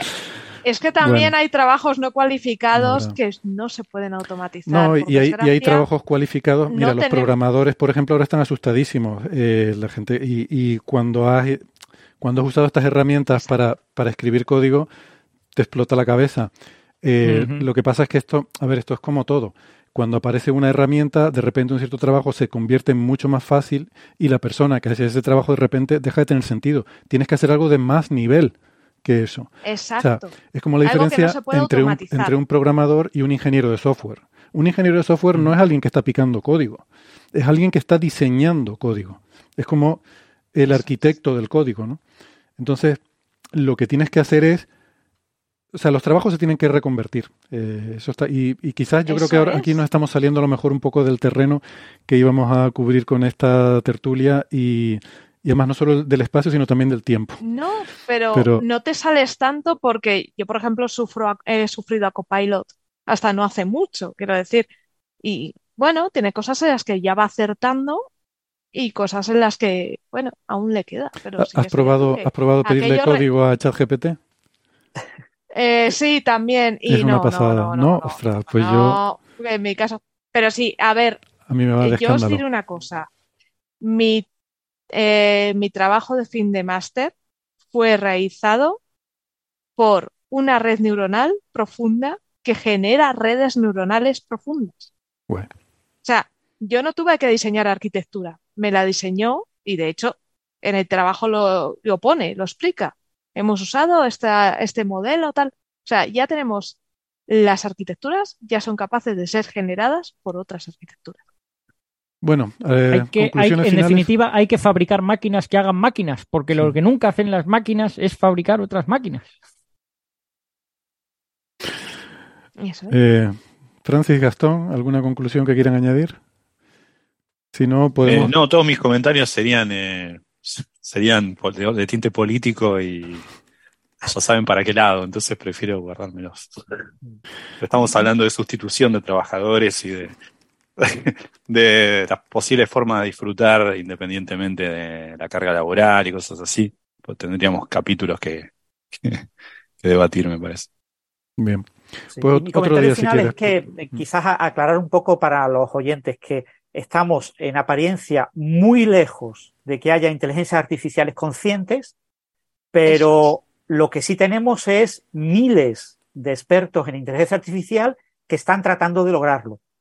Y entonces, eh, gracias a la enorme capacidad que tiene la humanidad de lograr lo imposible, lo que a priori nos parece imposible, es posible que se acabe logrando. Tenemos que ser conscientes de que hay que tomar pues, medidas cuanto antes a nivel legislativo, etcétera, eh, para prever que algún día eh, se logren. Que, porque hay mucha gente ahora mismo que se lo está planteando seriamente el tratar de buscarlo, porque la conciencia no va a aparecer en una máquina de forma espontánea.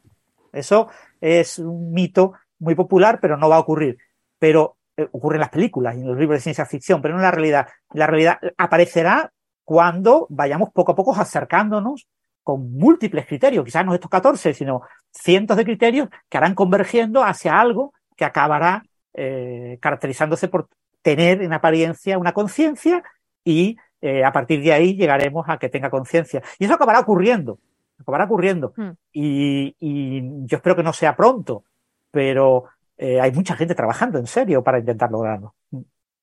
No, y sobre todo que necesitamos, para cuando eso ocurra, tener desarrollados una serie de criterios más firmes que los que este informe propone, ¿no? Y tener, o sea, mm. necesitamos poder darnos cuenta de que eso ha ocurrido, que ahora mismo ni siquiera estamos en condiciones de eso. Muy bien, pues si les parece, llevamos ya tres horas de programa, vamos a coger un par de preguntitas rápidas y con eso eh, le ponemos el lacito al programa de hoy. Eh, mira, estoy viendo una de Cristina Hernández que es del programa anterior, eh, Sara, sobre cuando hablamos de los murciélagos y los aerogeneradores. Pregunta si, si funcionaría pintar de franjas de colores las aspas de los aerogeneradores y hacerle agujeritos para que hagan sonidos que avisen de su presencia a aves y quirópteros. Mm, ¿Qué opinas? No, porque de hecho lo que más se usa eh, o que más se pretende es que no suenen. Eh, los aerogeneradores de últimas generaciones, lo que se promueve es que no sean ruidosos. ¿Por qué? Porque ese ruido provoca una contaminación que es la contaminación acústica. Entonces no. Y aparte, porque se pretende eh, esa contaminación acústica, se, eh, se quiere evitar porque se pretende acercarlos cada vez más a las ciudades. De, de hecho, yo siempre os eh, insisto que hay un, hay un pueblecito, Castilla-La Mancha, que todos deberíamos visitar, que se llama Villarrubia de Santiago, que es un pueblecito con... Nuestra eh, audiencia en Chile y en Argentina, eh, pues... Perdón, no, podéis venir, venirse, O en México o en Colombia. Ya están empezando a, nadar. Ya están empezando a nadar. Todos los de Colombia a dar la vuelta por, por, el sur y venir a Están mirando los pasajes, porque bueno, los de Canarias... os cuento ya por sabemos, qué, porque seguramente... Ya sabemos que no existimos los de Canarias, pero... No, os, lo cuento porque seguramente estos países tengan un pueblecito parecido, ¿vale? Este pueblecito, eh, de hecho hay muchos más pueblecitos que son así, este pueblecito fue pionero en el tema de poner aerogeneradores pegados, muy, muy cerquita del pueblo. Y claro, cuando tú vas por la carretera, te, ves ahí pueblo y ves esos aerogeneradores y dices, ostras, están pegados. Pero luego, cuando aparcas en el pueblo, cuando vas paseando, no los ves. Y cuando, ni os oyes. Y cuando hay unas, tiene una, una ruta de senderismo muy bonita y eh, una parte pasa por debajo de los aeros. Estamos hablando de aeros bastante viejos, eran de finales de los 90. Pasas por debajo y no se Se oye el viento. Bueno, eh, si queréis eh, aerogeneradores más viejos que suenan, sí, los tenemos en Galicia, en la zona de Cabo Ortegal. tenéis un, las zonas de. Hay zonas turísticas que tienen, están a pie de generadores y son generadores súper antiguos, de los primeros que se pusieron en España, para que veáis el ruido y os daréis cuenta de que igual escucháis el viento y se escucha muy tenue. ¿Por qué? Porque cuando un aerogenerador suena, significa que está estropeado. Y, o significa que tiene un rozamiento y eso hace que sea menos eficiente. Ok. Eh, pregunta Sergio. Por cierto, eh, hice una, tuve una errata la semana pasada que dije que se baja la velocidad de aero y no, es que cuando el viento baja su velocidad a 6 metros por segundo, que es cuando, es cuando eh, el murciélago vuela, o sea, los murciélagos cuando hace viento fuerte y el aerogenerador está todo trapo, no vuelan, porque son muy dependientes del viento, el viento les desestabiliza. El murciélago vuela cuando el, aerogenerador, eh, cuando el viento tiene una velocidad de 6 metros por segundo. Y esa velocidad es justo cuando el aerogenerador no, no genera apenas eh, energía y lo que se hace es que se les pone en una posición de parada y así ya no gira para proteger al cielo. Perfecto. Pues una última ya entonces ahí terminamos, a ver si puede ser breve. Pregunta Sergio si en nuestro cerebro es un conjunto de diferentes tipos de redes neuronales. Eh, que por tipos no sé a qué se puede referir, pero entiendo que desde el punto de vista biológico, pues sí que hay diferentes zonas, ¿no? Con diferente morfología, diferente funcionalidad, diferentes características, ¿no? A ver, el cerebro es por definición de neurona, es una red neuronal junto con otras cosas, ¿eh? que además hay, más cosas que neuronas, eh, está la glía y todas estas cosas. Claro, la glía y todo esto. La pregunta es si hay diferentes tipos de redes neuronales. Entiendo que, que si lo podemos interpretar como una interconexión de diferentes redes, no sé es que hay diferentes tipos de neuronas, eh, aparte de las neuronas se mueven y reconectan. Eh, ¿Quién más tenemos? Y luego no son en una red neuronal, digamos que tú no, pero, pero hay también una diferentes... eléctrica que se transmite, ¿no? Y aquí no solo es un zumbido eléctrico el que se transmite, también hay transmisión química. Entonces es mucho más complejo. Sí, pero quiero decir que hay diferentes también morfologías, ¿no? No es lo mismo el mm. córtex que la parte más interna, que hay diferente composición desde el punto de vista biológico, ¿no? Incluso las propias neuronas, hay neuronas con diferente morfología. Eh, sí, hay mucha variabilidad. en función de la, digamos, la, el cerebro está particionado, digamos, por los neurocientíficos físicamente eh, no está tan claro, pero sí es verdad que hay ciertos órganos, ¿no? El, hipocampo, etcétera. Eh, hay diferentes órganos dentro de lo que es el encéfalo, pero incluso el, propio eh, neocortes está dividido como en regiones por los científicos porque se ven claramente las diferencias en los mecanismos de conectividad entre neuronas y en las funciones que realizan. Es decir, el cerebro tiene mucha plasticidad para cambiar una función de un sitio a otro, pero hay ciertas cosas que están muy eh, fijadas por la propia eh, morfología de la función.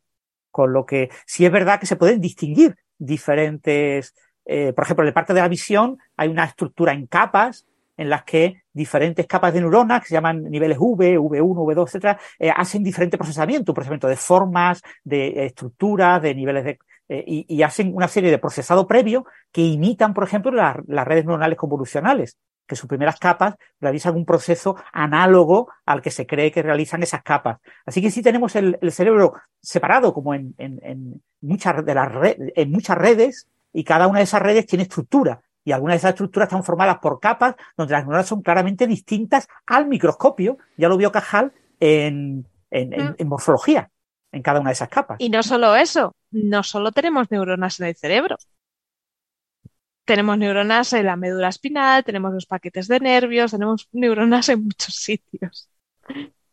Y de hecho, una, una parte de toda esta. Em, todos estos inputs eh, se producen en los ganglios basales que hay en la médula espinal. O sea, quiero decir, una parte del procesamiento se produce en los ganglios basales, creo que son sistema nervioso central, eh, técnicamente, porque, porque están al lado de la médula espinal, pero vamos, que, que no están en el encéfalo.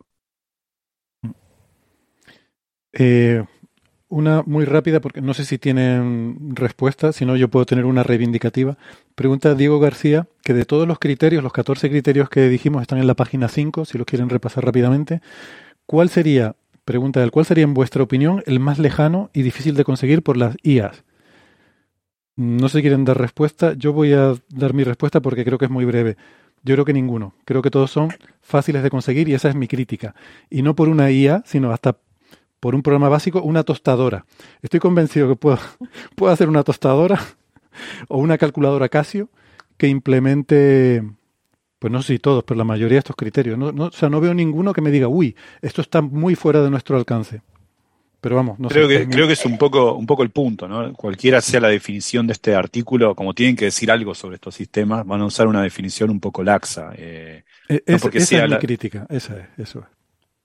El, problema aquí son las definiciones. lo que este artículo, cuando se mete en filósofos por medio, como bien sabrá Gastón, eh, la palabra es clave. Es decir, mm, cuando yo utilizo la palabra agencia, tengo que utilizar la palabra agencia. Y no puedo utilizar cualquier otra palabra. No, eso es un agente que. No, perdona, he dicho agencia. El sistema tiene que tener agencia, no tiene que ser un agente que. Y tú me dices, Héctor me dice, claro, yo tengo una agente ¿qué? Una, una tostadora. Ya, pero es que la, la, tostadora no tiene agencia. Y ahí está el punto clave. ¿Cuándo vamos a decir que un sistema eh, artificial, una máquina, tiene agencia? Pues puede que nunca. Porque es muy difícil. Es como es igual de difícil que la palabra conciencia. Son palabras muy difíciles de definir. Entonces, gran parte de estos criterios utilizan una palabra o un adjetivo que tiene una definición en la mente de quienes han escrito este informe muy concreta. Tan concreta que cuando uno bromea y dice, ah, esto lo hace cualquiera. No, no, perdona, no cualquiera léete. Es que esa palabra viene de tres o cuatro libros que han leído estos señores y que tienes que leer el libro entero para tener una cierta noción de por dónde van los tiros, porque el tema es mucho más complicado. Y esa es la gran dificultad de estos criterios. Todos estos criterios son prácticamente imposibles de lograr porque todos tienen alguna palabra o algún adjetivo que tiene tal cantidad de cosas detrás no explícitas específicamente esa palabra, sino en todo lo que lleva por detrás de esa palabra, que eh, cualquier experto puede llegar a decir, no, no, perdona, te estás equivocando, tú crees que cumples con ese criterio, pero en realidad no lo cumples.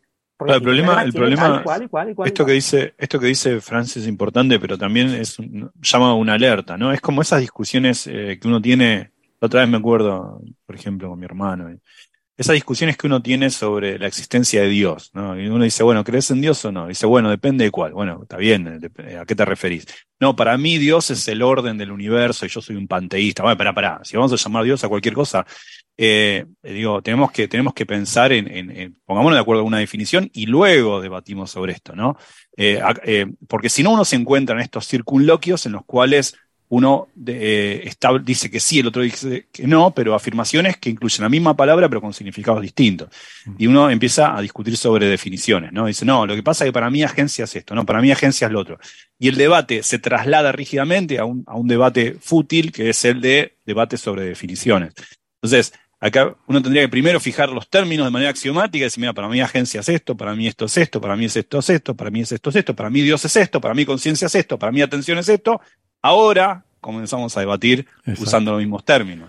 Me encantó eso que, y además me parece que va a ser una forma maravillosa cerrar el programa. Eso que dijiste, esa pregunta de ¿crees en Dios? Me recordó a una entrevista, una de las últimas que le hicieron a Carl Sagan, y está en un escenario, en un sitio, ¿no? Se ve que en un escenario donde, en un sitio con un público, con una audiencia, y está el entrevistador, están sentados el entrevistador y Sagan al lado, y Sagan tiene una taza de café. Menciono el café porque es importante para la escenografía. Entonces le pregunta el entrevistador, así la primera pregunta le suelta, ¿usted cree en Dios? Y le pregunta a Seigan, o le, responde Seigan, dice, define Dios. Entonces hace una pausa, se toma el café, se hace un silencio incómodo y empieza a reírse todo el mundo en la sala, ¿no? Eh, justo, lo que, lo que decía Gastón, ¿no?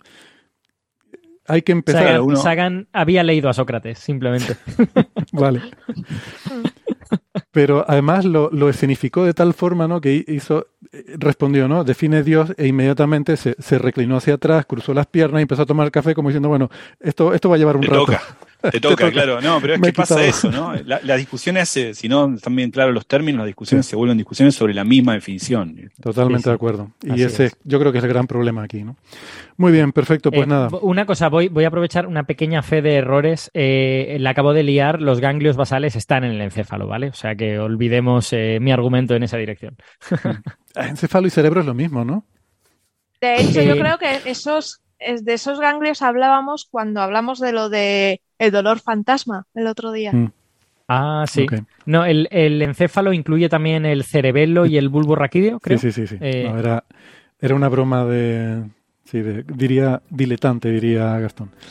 Ah, bueno, pues, pues nada, muchas gracias, que me lo he pasado muy bien, creo que ha estado muy divertido el, episodio de, hoy y espero que a los oyentes también les haya gustado. Si no, no se preocupen, la semana que viene volveremos con otro completamente diferente que no tendrá nada que ver. Espero que hablemos de los Ig Nobel, de la atención de S8, disculpas por no haberlo sacado hoy, pero creo que subestimé nuestra capacidad de extendernos. Eh, no me suele pasar, pero... Hablamos hasta de rubiales. Exacto. Bueno amigos, un abrazo hasta la semana que viene. Chao, chao. Un abrazo. Chao.